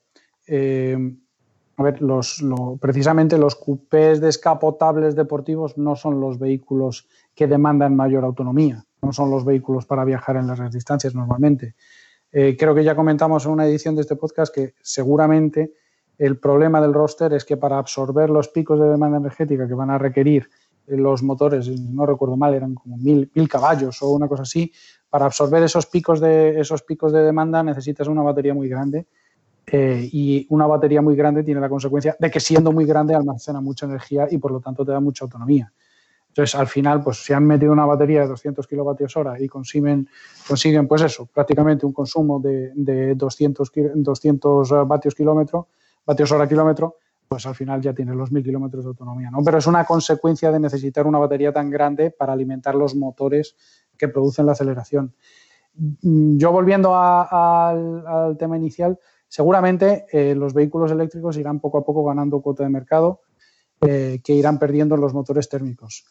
Ya hemos visto en los últimos meses, ya hemos visto como en Alemania se están empezando a recuperar en determinados segmentos las ventas de vehículos diésel frente a los gasolina. Porque bueno, la gente pues, eh, se ha empezado a dar cuenta que, tener tu BMW 4x4 con un motor de gasolina pues eh, requiere un, dineral en, repostajes que con un vehículo diésel pues, eh, pues prácticamente muchas veces incluso la mitad. ¿no? Entonces, esa parte del segmento, el segmento de, vehículos más grandes, más eh, premium, se está dando la vuelta y empieza a volver a matricular más unidades diésel que gasolina. Que, los eléctricos irán comiendo cuota de mercado es seguro. Que, los térmicos irán bajando poco a poco co- cuota de mercado, también seguro. Que dentro de 10 años nos podamos acercar al 50-50, pues pudiera ser, no digo que no. Que en, el tiempo que hay en- entre, medias se pueda desarrollar otra tecnología distinta que, bueno, pues que genere otro tipo de vehículos propulsados de otra manera, yo no lo descarto. Lo descarto porque ahora mismo las inversiones eh, en I+D son, son las mayores de la historia y seguramente alguno aparecerá con una idea que ahora mismo no estamos contemplando y que sería de agradecer también. Sí, pero que aparezca uno con una idea, mm, no sé, es ca- capaz, mira, fíjate lo que está montando Tesla con esa red de supercargadores y le está costando Dios y ayuda a arrastrar a todos los dinosaurios que están por detrás y que no quieren moverse ni bien ni mal, y que ahora venga alguien con una nueva tecnología, pues hombre, está muy bien, pero que consiga esa tecnología arrastrar a todo el resto de la industria es lo que viendo la experiencia que está teniendo Tesla con los demás, es lo que también me cuesta, me cuesta ver. Tiene que ser una tecnología brutal, ¿eh? Eh, Pero, pero David, es que esa es una versión un poco teslocéntrica de, de- Posiblemente. de- de la historia. Eso de que Tesla no está consiguiendo arrastrar a los demás, que, oh, pobrecitos, se están forrando a vender sus coches. Claro, es que. Sí, pero no lo, no lo veo desde el punto de vista económico. Es que si yo estoy de acuerdo contigo en que si mientras sigan ganando dinero, ¿para qué nos vamos a Claro. mover? No es necesario. Pero bueno, claro, eh, que, que el avance tecnológico que se está produciendo y que la empresa que está intentando liderar esa parte no está consiguiendo que los demás se muevan porque siguen ganando dinero con el- la tecnología antigua, pues bueno, Pero, eh, pero, ¿por es qué una siguen realidad. gana- pero ¿por qué siguen ganando dinero con la tecnología antigua? Porque siguen teniendo clientes que compran la tecnología Claro, antigua de manera, de manera masiva. Es decir, que aunque, aunque tú tuvieses, aunque tú fueses, no sé quién, eh, yo qué sé, eh, Volkswagen otra vez, o, o fueses Jaguar Land Rover, y tengo una tecnología rompedora. Vale. Tú la sacas al mercado cuando tienes una tecnología que tienes amortizada o que estás amortizando y que te está produciendo un montón de beneficios. Pues seguramente te lo plantees para dejarlo para un poco más adelante. Porque de momento estás ganando un montón de dinero y a ti lo que te conviene es tener productos para el futuro. Pues los, productos para el presente ya lo. Okay, round two. Name something that's not boring. A laundry? Ooh, a book club. Computer solitaire, huh? Ah, sorry, we were looking for Chumba Casino. That's right. ChumbaCasino.com has over 100 casino style games. Join today and play for free for your chance to redeem some serious prizes. ChumbaCasino.com. No purchase necessary. Where prohibited by law. 18 plus terms and conditions apply. See website for details. ¿Necesitas ayuda? En O'Reilly Auto Parts te ayudamos. ¿Necesitas algún consejo? Te aconsejamos. Nuestros profesionales en autopartes están siempre disponibles para ayudarte a encontrar lo que necesites. Excelente servicio al cliente es solo una de las ventajas que ofrece O'Reilly Auto Parts. Los profesionales en autopartes. Auto Parts. Tienes. Mm, Sí, no, es que, es que si me entramos en este melón, yo creo que nos despegamos aquí hasta las 4 de la mañana. Es verdad que tú estás ganando dinero, pero también es verdad que tienes que posicionarte lo- hacia lo que venga. No puedes decir, bueno, mientras gane dinero, ya, me, ya sacaré el producto cuando es que no, es que igual cuando saques el producto, es que igual eres el último de la fila. Es que- igual el último de la fila ya te cuesta un poquito más ponerte al día. Bueno, sí, y, a lo mejor la otra interpretación puede, eh, la, la otra interpretación podría ser, bueno, es que creo que el mercado todavía no está demandando esto. Y como el mercado todavía no está demandando esto, yo voy a continuar vendiendo y mejorando los productos que tengo ahora que el mercado sí demanda. Es Pues decir, fíjate que yo el, el mercado le veo demandar el producto, lo que no le veo es dispuesto a pagar el precio. le, le ves demandar Tesla Mm, y, y- y- y- y le ves y que eléctricos, ¿eh? Mm, Yo mm, cuando, cuando la gente, se- claro, es verdad, te voy a poner un ejemplo de que cuando la gente se monta en el coche, te- le encanta, también es verdad que es, que es Tesla, pero eh, también veo mm, la gente, la- no sé, el, el gusto de, ostras, no hace ruido, y eso da igual que sea un Tesla, No, que pero- no sea un Tesla. Sí, pero el El- Tesla Model 3 hace más ruido a partir de 110 kilómetros hora que sus, que, sus, eh, que sus competidores térmicos. O sea, el, el Tesla, Sí, efectivamente, no- no, si, no, si no te voy a decir que no, pero claro, el- esa sé, paz, esa paz que tú tienes dentro del coche cuando estás en un atasco dentro de Barcelona, pues lógicamente es muy agradable, no te digo que no. Pero no es que el coche, el, el coche efectivamente, el motor no suena. Es eléctrico y emite ese, pequeño pitidito que además es, oye, pues está bien, ¿no? Pero cuando sales a carretera, el Tesla tiene una serie de defectos de acabado que producen que suene mucho más y tiene una serie de hipotecas de diseño que, que hacen que no sea el todo lo eficiente o todo lo seguro que podría ser si no tuvieses esas hipotecas. Pero eso no es porque sea un eléctrico, es porque es un Tesla y han decidido hipotecar una serie de cosas de diseño en base al confort o a la economía o a los euros o a los dólares que les cuesta fabricarlo. Pero seguramente lo que decimos siempre, igual te montas en un Audi eléctrico y no es un Tesla, pero igual no hace tanto ruido cuando va a 120 por la autopista, porque Pues, está aislado completamente del exterior. Y está, claro, y está bastante mejor hecho y bastante mejor rematado. Y, claro, y, y esas cosas se notan, pero cuando eh, hace, hace la semana pasada creo que tuve la oportunidad de conducir un e-tron durante cuatro días seguidos y te puedo asegurar que tú te pones a conducir un e-tron a 120 kilómetros por hora y la sensación es muy placentera, es muy eléctrico, pero no encuentras ninguna diferencia en cuanto a la sonoridad que, comparada con un Q7 o un Q8 o, con, o un Q5.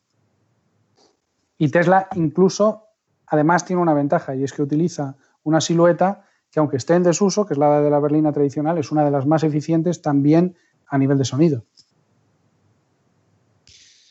Pues sí, sí, no te digo que no. Pero mm, volviendo al tema anterior, mm, yo sí veo que a la gente le gusta la parte eléctrica. Y si a la parte, o sea, la- lo que es la tecnología eléctrica, si a la tecnología eléctrica le sumamos los acabados de los coches alemanes, que, sofás tan maravillosos y qué aislamiento del exterior en cuanto a acústica, yo estoy convencido que a la gente le gusta esa combinación.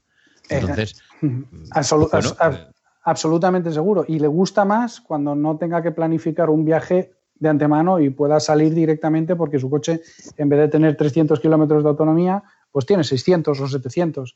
Y eso va a llegar. Antes me parece que Paco hablaba de KTL. Eh, acaban de sacar ya coches con baterías de 811. Eh, eh, bueno, la, la- proporción de los, de, los, de los componentes, reduciendo todavía más la proporción de cobalto y aumentando la, la proporción de níquel, que lo que hace es, bueno, es un- térmicamente es menos estable, pero energéticamente es más densa. Estamos en un momento en el que las- el- esto va avanzando muy rápido. Pues seguramente en tres o cuatro o cinco años veamos baterías más eficientes, con más autonomía y la cuota de eléctricos siga aumentando. Pero hoy por hoy, si, si, si realmente hubiese esa demanda en el mercado, la gente dejaría de comprar térmicos. Yo no creo que nadie que quiera comprarse un eléctrico... Está dejando de comprar térmicos, ¿eh? Recuerda el principio del podcast. Bueno, en, en, general, todo el mundo está dejando de comprar coches. Vale. Hay mucha gente que está esperando, está alargando la vida de su térmico a la espera de lo que puede venir. Sin duda, sin duda alguna. Eh, tanto si es eléctrico como si es híbrido enchufable, pero eh, habrá de todo, ¿ves? por supuesto, ¿no? Hay, hay muchos componentes aquí, ¿no? Pero la gente está dejando de comprar coches a la espera de lo que pueda venir. De todas maneras, que la gente, lo que dice Ramón de no, no, no quiere eléctricos, quiere Teslas, eh, bueno, eh, a ver, eh, pasaba con, antes sacábamos la comparativa de Apple, ¿no? No, la gente compraba el iPhone, después ya vinieron, ya vino Samsung, vino, vinieron, todos los demás, ¿no? LG, etcétera. Entonces, mmm, yo eso no lo veo como un gran problema, ¿no? Siempre hay alguna, hay alguien que convierte algo en un objeto de deseo. Y cuando se convierte en objeto de deseo pasa a ser necesidad y necesidad pasa a ser todos lo, todos lo fabrican, ¿no? Entonces eso no lo veo no lo veo como algo algo negativo, sino como algo que bueno, algo que puede empujar a todos los demás, ¿no? No, no veo, vamos. Y, no, no, no, decía, no, no, no, es negativo. Falta un competidor de Tesla a la altura de Tesla. De cara, de cara está llegando ya, hombre. Ya, ya, yo creo que ya hay coches muy, muy interesantes en el mercado. Eh, y vuelvo a hablar de los coreanos, el, el, el Kona eléctrico, el Niro. El, con, Les falta la red de superchargers. Sí, pero, pero ahí tienes a Ionity, Ionity del, del consorcio europeo, tienes, tienes Electrify America en el caso de que es el, el Ionity cuántos puntos Ionity. tiene cuántos puntos tiene en España pues mira en España ya está en construcción hay, hay siete puntos en construcción en, en, breve supongo que abrirán alguno de ellos probablemente este año habrán tres o cuatro y, y, eso es España que en España el porcentaje de penetración de eléctricos es irrisorio a día de hoy no entonces yo creo que eso va a llegar, va a llegar. Y, de, y, de, y de Teslas incluso cuántos supercharger hay no, Superchargers hay 27 abiertos a día de hoy eh, y van abriendo. Y bueno, no, no tampoco. España tiene un desafío adicional y es que es una, a diferencia de Europa, la población está muy diseminada, es bastante. Es, eh, los viajes largos pues son más probablemente más comunes que en, que en Alemania, Holanda, etcétera, pero y, y, más espacio desierto. pero, pero en general esos desafíos, la electricidad está en todas partes. No, no, no, no tiene, yo no lo veo como un, un gran inconveniente. ¿no? No, no, o sea, la gasolina no, la gasolina hay que transportarla, la electricidad ya está, la, la, el sistema de transporte está hecho. Pero, pero, precisamente ese era, ese era mi argumento, que Tesla siendo una marca que no sé cuántos coches ha vendido en el primer semestre en España, me parece que 1.200 o 1.300, una cosa así, tiene, 27, que, tiene 27 superchargers. Sí, acuérdate que el Model 3 llegó, en, llegó a, a, mediados de febrero. Los primeros se entregaban el 13 de febrero. Eh, quiere decir que para el primer trimestre solo os cuenta un mes y medio y, y, seguimos teniendo datos bastante relevantes en cifras de ventas. ¿no? Ahora salía el Standard Range Plus, que, que, la gente dice, no, es que no tiene autonomía. Bueno, hay gente que está encantadísima ¿no? con la autonomía que tienen. Eh, no, no, pero si el punto, el punto es que vendiendo incluso la, la, el, el, el volumen reducido que venden, tienen una red de superchargers que te permiten ah, moverte, sí. moverte, por toda España sin dificultad, cosa que no sucede con ningún otro eléctrico, que aún siendo más, imagino que, que todavía en España hay más Renault Zoe que Model 3 o que Teslas. Pero en sí, cambio no. es, es, muy difícil, eh, se puede hacer, desde luego se puede hacer y se planifica y se hace y tienes electromaps y tal y cual. Pero es mucho más complicado que moverte en un Tesla. Y ese es uno, ese es uno de los valores añadidos donde todavía, por eso, por eso preguntaba, ¿cuántos puntos de recarga tiene Ionity en, en España. 7, 10, 17. Al final no te da para cubrir todo el territorio. Sobre todo sí, pero, cuando ni siquiera los vehículos llegan a la autonomía de los de Tesla. Pero están empezando. Eh, están el, ritmo de crecimiento que tiene Unity es bastante, bastante bueno. ¿eh? Y no solo de Unity y de Superchargers vive el hombre. ¿eh? O sea, hay, más, hay más puntos de recarga y más, eh, más eh, empresas que están montando puntos eh, CCS, sobre todo, que, bueno, hay, cada vez hay más y, y, se escuchan pues nuevas empresas que van, que van apareciendo y nuevas, eh, nuevos acuerdos. Y, tener en cuenta además, por ejemplo, que, la demanda que hay de eléctricos no se está, no se está sirviendo al ritmo que pide el usuario. Un Kona, por ejemplo, te está tardando muchos meses en, en, en la ficha de entrega. O sea, están fabricando eh, por debajo de la demanda que hay. Bueno, en es bastante inferior que la de térmicos, por supuesto, pero que, que no hay demanda tampoco es del todo correcto. La gente está empezando a, a verlo. Falta todavía mucho porque el, el- el- el ritmo de penetración es muy, muy bajo, pero los ritmos de crecimiento son mucho más elevados que los que los térmicos, ¿no? Con lo cual, bueno, esto de la banda es muy relativo. Mm, No, el, punto es que, eh, primero, Hyundai es, eh, es una marca coreana y producen los vehículos en Corea y tienes un, siempre tienes un periodo de entrega larguísimo. Además, eh, las dos, Kia y Hyundai, tienen ciertos volúmenes planificados para cada país y cuando se acaba, se acabó, porque el resto está planificado para otros países. Entonces, los volúmenes que venden en España, como los que venden en Francia o como los que venden en Italia, son los que son y ya está.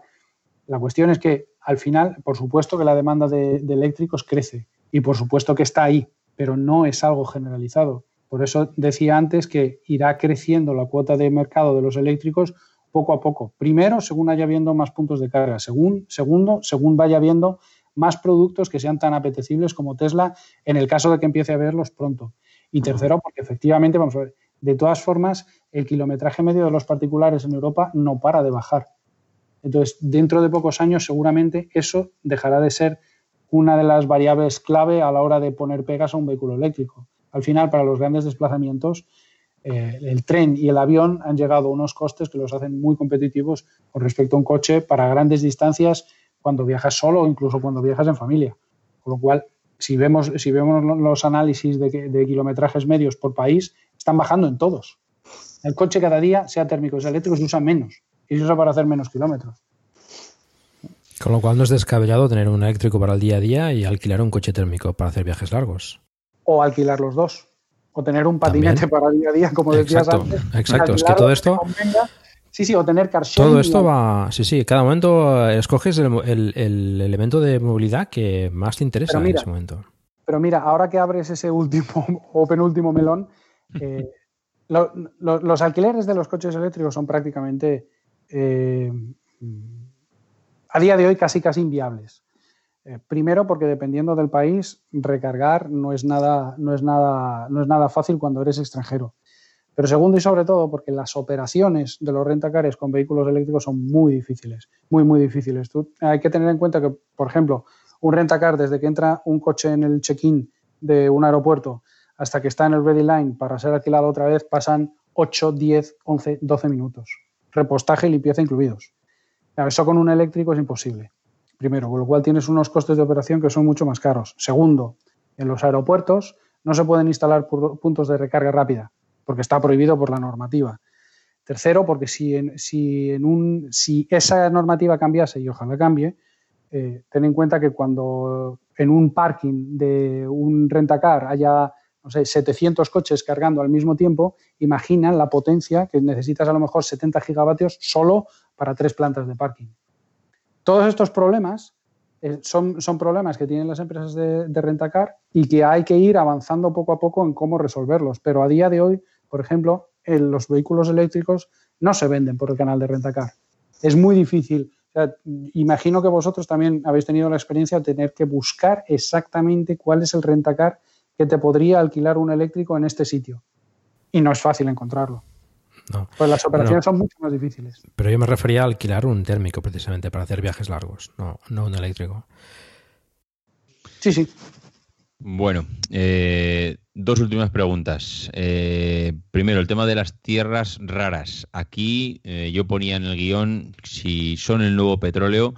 Veo cada vez más preocupación. Yo no sé si preocupación o realmente hay una limitación física por el tema de baterías, porque claro, estamos aquí lanzándonos a electrificar todo el parque automovilístico, pero realmente el tema de las tierras raras, no sé si el litio, no sé si el cobalto, no sé si el resto de microcomponentes que pueda llevar una, una batería va a ser un problema a futuro. Creo que a día de hoy lo está siendo en cierto modo para llegar a pues abastecer la demanda que hay ahora mismo actual, que si bien yo os escucho a vosotros y la demanda pues es la que es, puede duplicarse, pero es tan baja que, claro, duplicar un 0, algo pues es muy sencillo.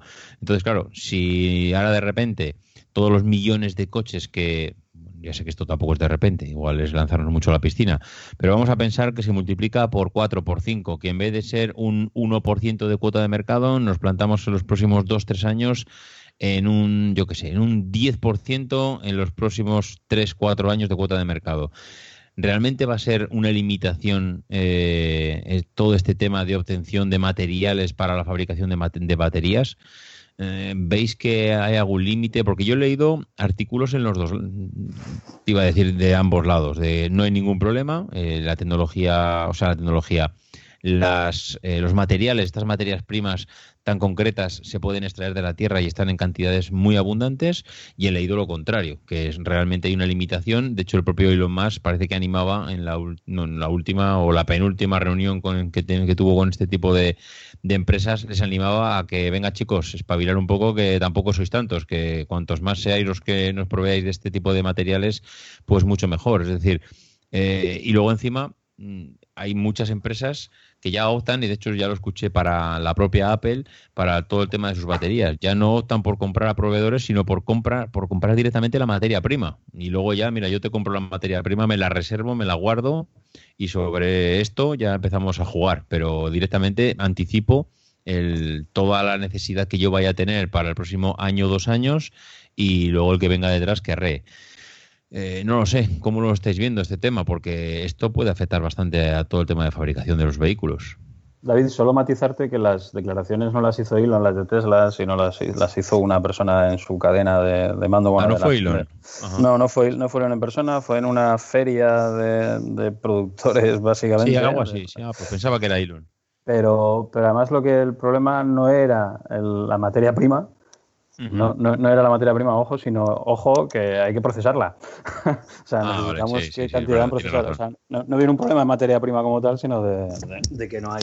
De empresas que procesarán la materia, sí, sí, tienes razón. Eh, exacto. Y que tiene todo el sentido del mundo. Si yo, si yo soy la persona de compras de la compañía y quiero que mis tener más proveedores y que me pueda competir, pueda ponerlos a competir, pues lo, lo haría. lo haría, ¿no? Pero, pero, era un tema de producción, no era un tema de, de, de, materia prima como tal.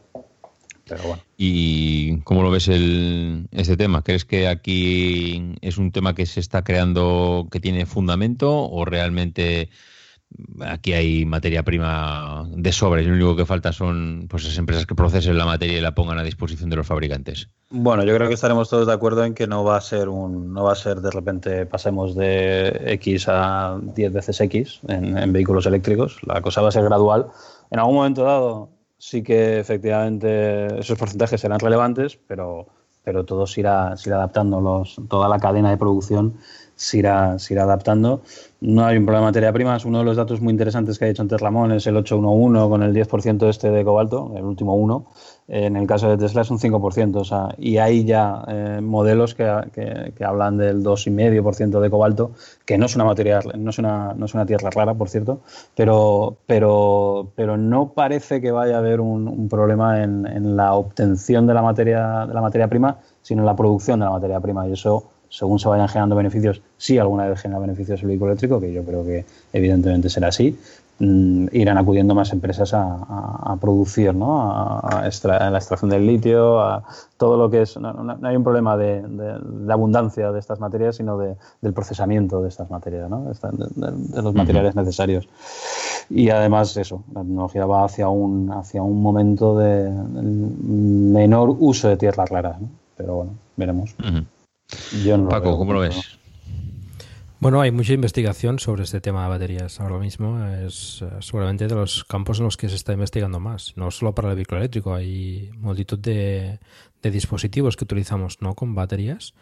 Con lo cual, yo creo que, que el avance tecnológico será será relevante en estos próximos años. Y se está entendiendo pues a, conseguir baterías con menos eh, tierras raras o menos complicadas eh, como el cobalto que no es una tierra rara pero sí que tiene asociados ciertos eh, ciertos problemas eh, geopolíticos ¿no? que, que, uh -huh. que, que, cuesta conseguirlos, pero el avance en, en, en de baterías eh, se irá dando. ¿no? Ahora se, se está teniendo al, al, estado sólido, ya veremos cómo, cómo avanza todo esto.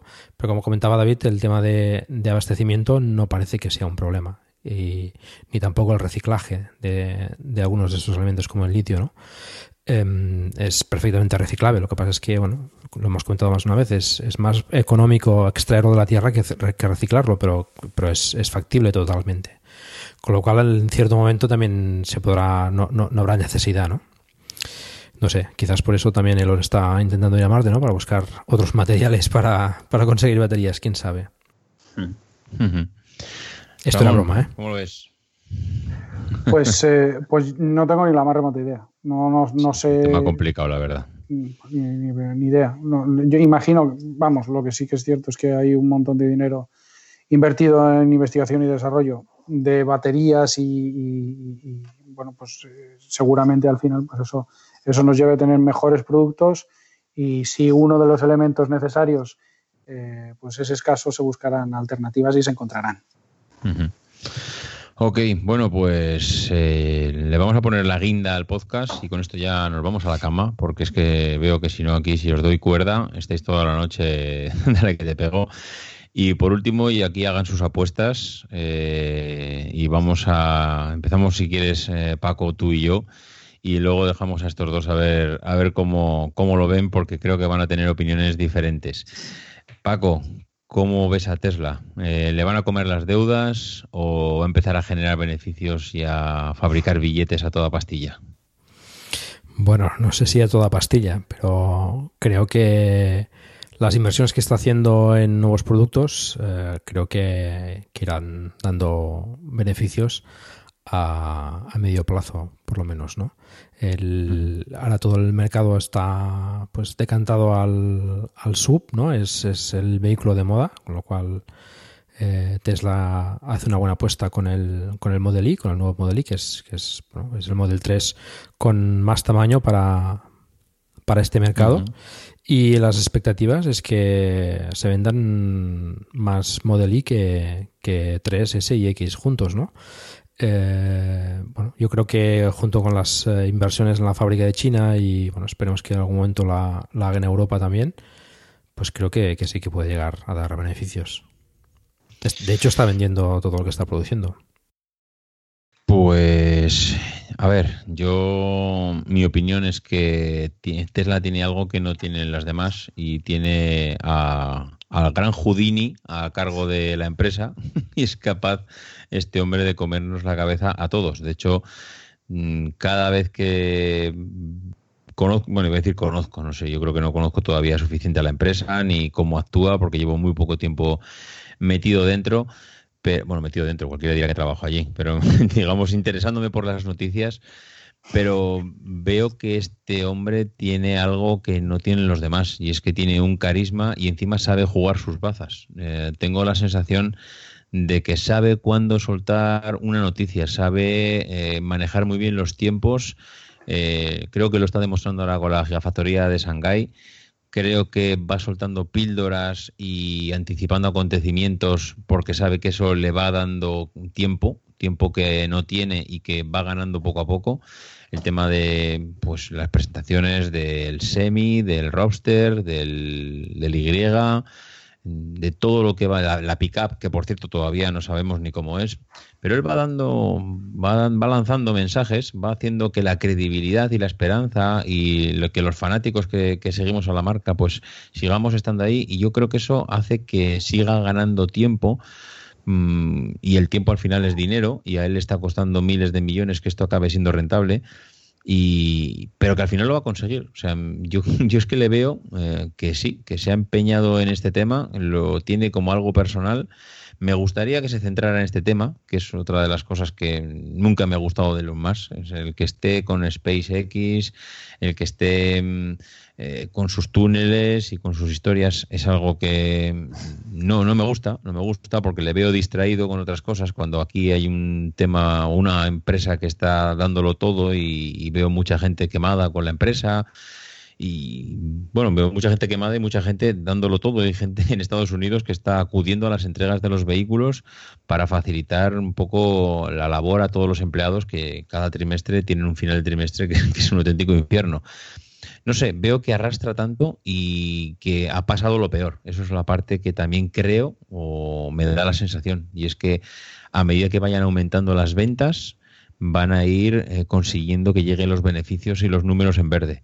Sean modestos, pero que acabarán llegando. Y luego, pues, pues lo que he dicho, que sigue mm, sacando siempre un conejo de la chistera. Mm, Bien llámese con un modelo nuevo, con una gigafactoría, con un que voy a meterme en el tema de los seguros dentro de un año, que vas a poder utilizar tu coche para eh, alquilarlo y ganar dinero, que vas a tener conducción autónoma, que vas, que vas, que vas, y con esto al final está ganando tiempo y creo, yo desde luego opino, al- casi estoy opinando lo contrario que hace uno o dos años, ¿eh? yo no apostaba nada por ellos y ahora mismo creo que sí que van a ser capaces de darle la vuelta a la empresa.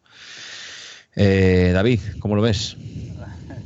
Pues es que le han dado la vuelta. Eh, en este, en este trimestre, bueno, bueno, en este trimestre, ahora cuando publiquen las cuentas, que supongo que ya las han publicado en cualquier caso, eh, aparte de los récords de, de ventas y probablemente estén, en- vamos, seguro estarán en pérdidas, lo que hay un indicador clave que llevamos siguiendo durante un tiempo los que seguimos a Tesla, que es el, el flujo de caja libre, que se llama, ya lleva siendo positivo en los últimos trimestres y probablemente sea positivo también este trimestre. Eso significa que la posición financiera de la compañía, y esta sí es, es la parte que yo más controlo de alguna manera, eh, no solo es sólida, sino que va a ser más sólida. ¿no? Eh, yo estoy seguro, bueno, de hecho, perdonadme porque justo me acaba de, de entrar la, Sí, la- sí. la- la nota. Cuéntanos, cuéntanos. Y- Acaba de salir, efectivamente. Perdóname, pero lo que, lo que dice, hay una cosa que me ha llamado mucho la atención de toda la nota de, de- de prensa con los resultados, y es que dicen que creen, eh, ¿dónde estaba esto que lo acabo de ver? Sí, creen que han llegado al punto en el que, sí, we believe for business, sí, creemos que nuestro negocio ha crecido hasta el punto de ser sostenible en sí mismo a nivel de, de- bueno, habla de self-funding, ¿vale? Of being Ujú. self-funding, o sea, capaz de autofinanciarse a sí mismo, ¿no? Esto es algo que no lo habían dicho hasta ahora, eh, con lo cual es un dato muy interesante. Hablan de que el Q3 va a ser positivo eh, en la PL, la cuenta de resultados. Eh, Van a tener eh, beneficio, con lo cual, eh, aunque será pequeño, supongo, pero, pero la verdad es que son datos que, bueno, no sé si han salvado, si es algo que apunta de forma sostenible, parece que sí, pero, pero desde luego son datos muy, muy interesantes, ¿no?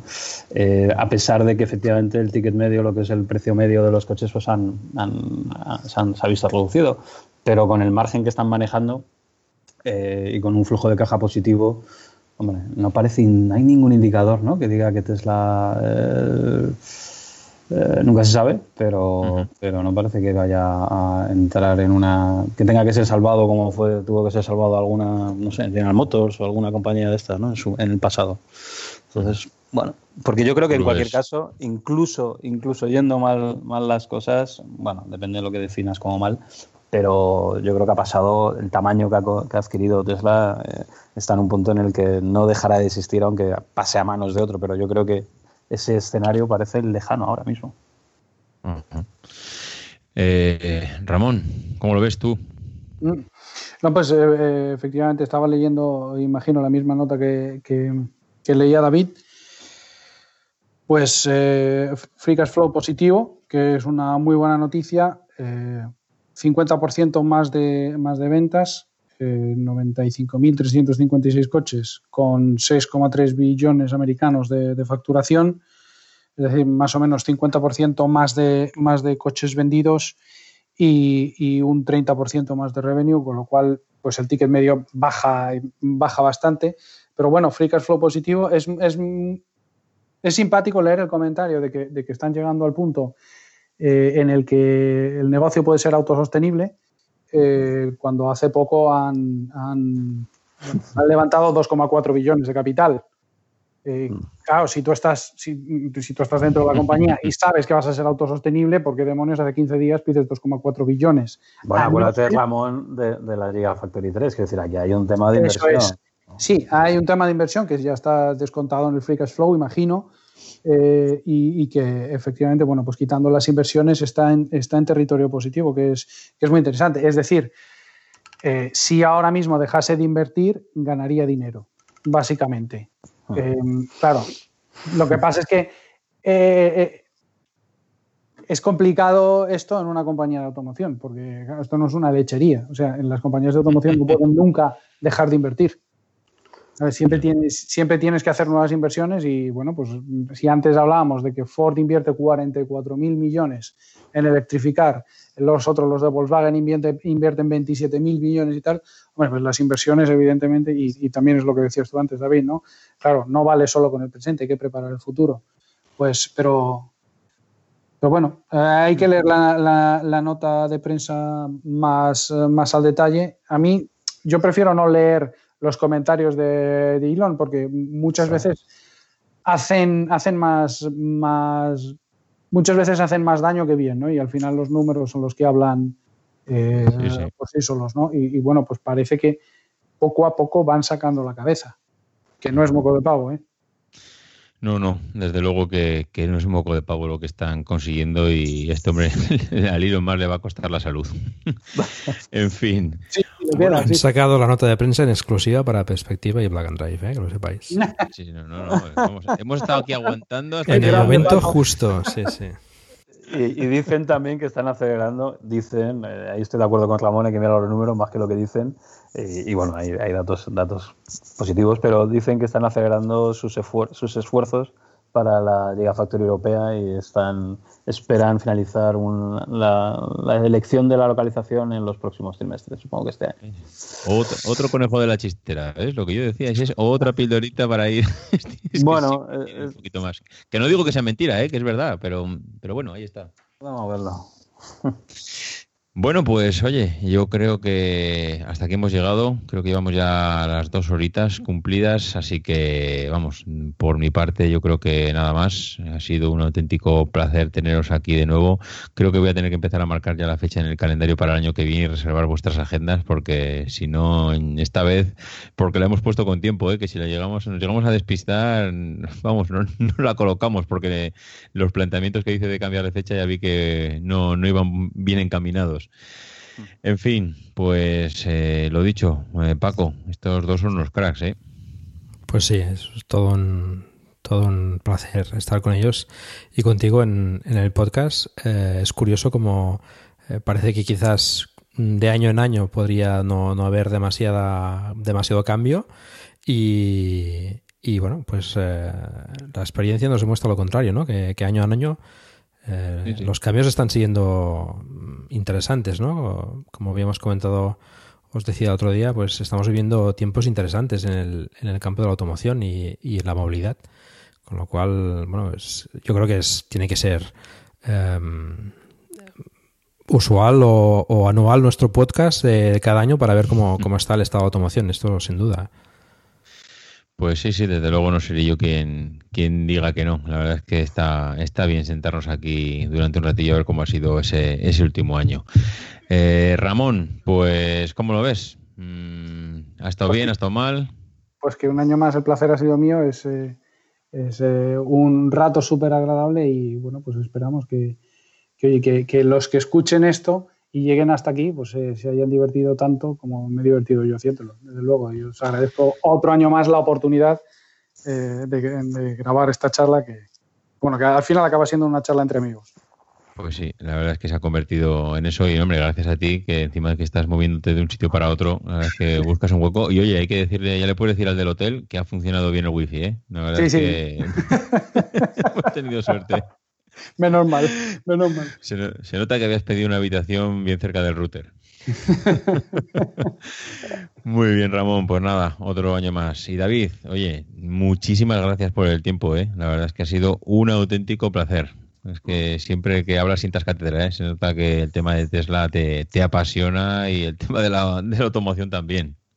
Bueno, muchísimas gracias a vosotros, sois, sois unos cracks de verdad. También, bueno, Ramón, es lo que, vamos, lo que he oído, la verdad es que aquí creo que domináis un montón también todos, con lo cual, bueno, muy divertido, muy entretenido. Gracias por invitarme y nada, espero, eh, espero que no sea la, la última vez porque la verdad es que yo me lo he pasado bastante bien, ¿eh? O sea, muy bueno. Pues muy interesante. es mutuo y lo dicho, seguro que no, que no es la última vez que nos encontramos aquí. En fin, lo dicho, los para de cara a los oyentes, pues nada, esto, este podcast es síntoma de que ha llegado las vacaciones, llega el verano tenéis aquí dos horas por delante y desde luego hay tantos mensajes y tantas opiniones que hasta se pueden escuchar hasta dos veces, diría yo, para que no se os haga largo y podáis digerirlo durante todo el verano y recordad que lo tenéis tanto en Plug and Drive como en perspectiva y que nos cogemos vacaciones, que nos escuchamos después del verano y entonces empezaremos una nueva temporada. En fin, un abrazo a todos y nos escuchamos. Adiós. Un saludo. Hasta luego.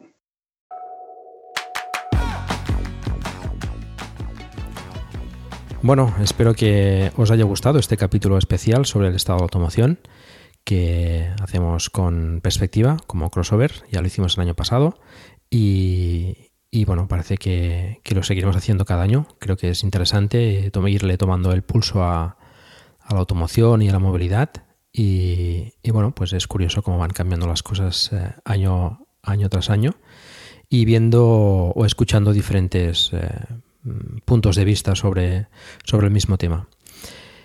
Y ya nada más, nos, eh, nos escuchamos ya después del verano en la siguiente temporada en septiembre.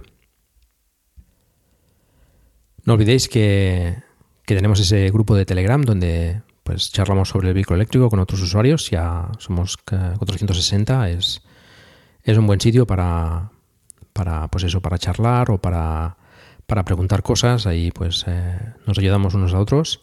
Y bueno, pues, pues, por supuesto estáis invitados a participar. Encontraréis el enlace en, en, la página del programa. Si disfrutáis de un vehículo eléctrico, sea el que sea, pues me gustaría mucho que nos enviaseis un audio con, con vuestras impresiones y vuestras experiencias con él y lo iremos poniendo en, en, en siguientes capítulos de, de and Drive. Y esto es todo. Muchas gracias por el tiempo que habéis dedicado a escucharnos. Os recuerdo que hagáis difusión del vehículo eléctrico en la medida de vuestras posibilidades. Por ejemplo, recomendando este podcast o haciendo una reseña en iTunes. Espero también vuestros comentarios en la página del programa en emilcar.fm barra plug and drive, se escribe plug and drive, donde también podéis encontrar los medios de contacto conmigo y conocer los otros podcasts de la red. Un saludo, que paséis un buen verano y hasta pronto.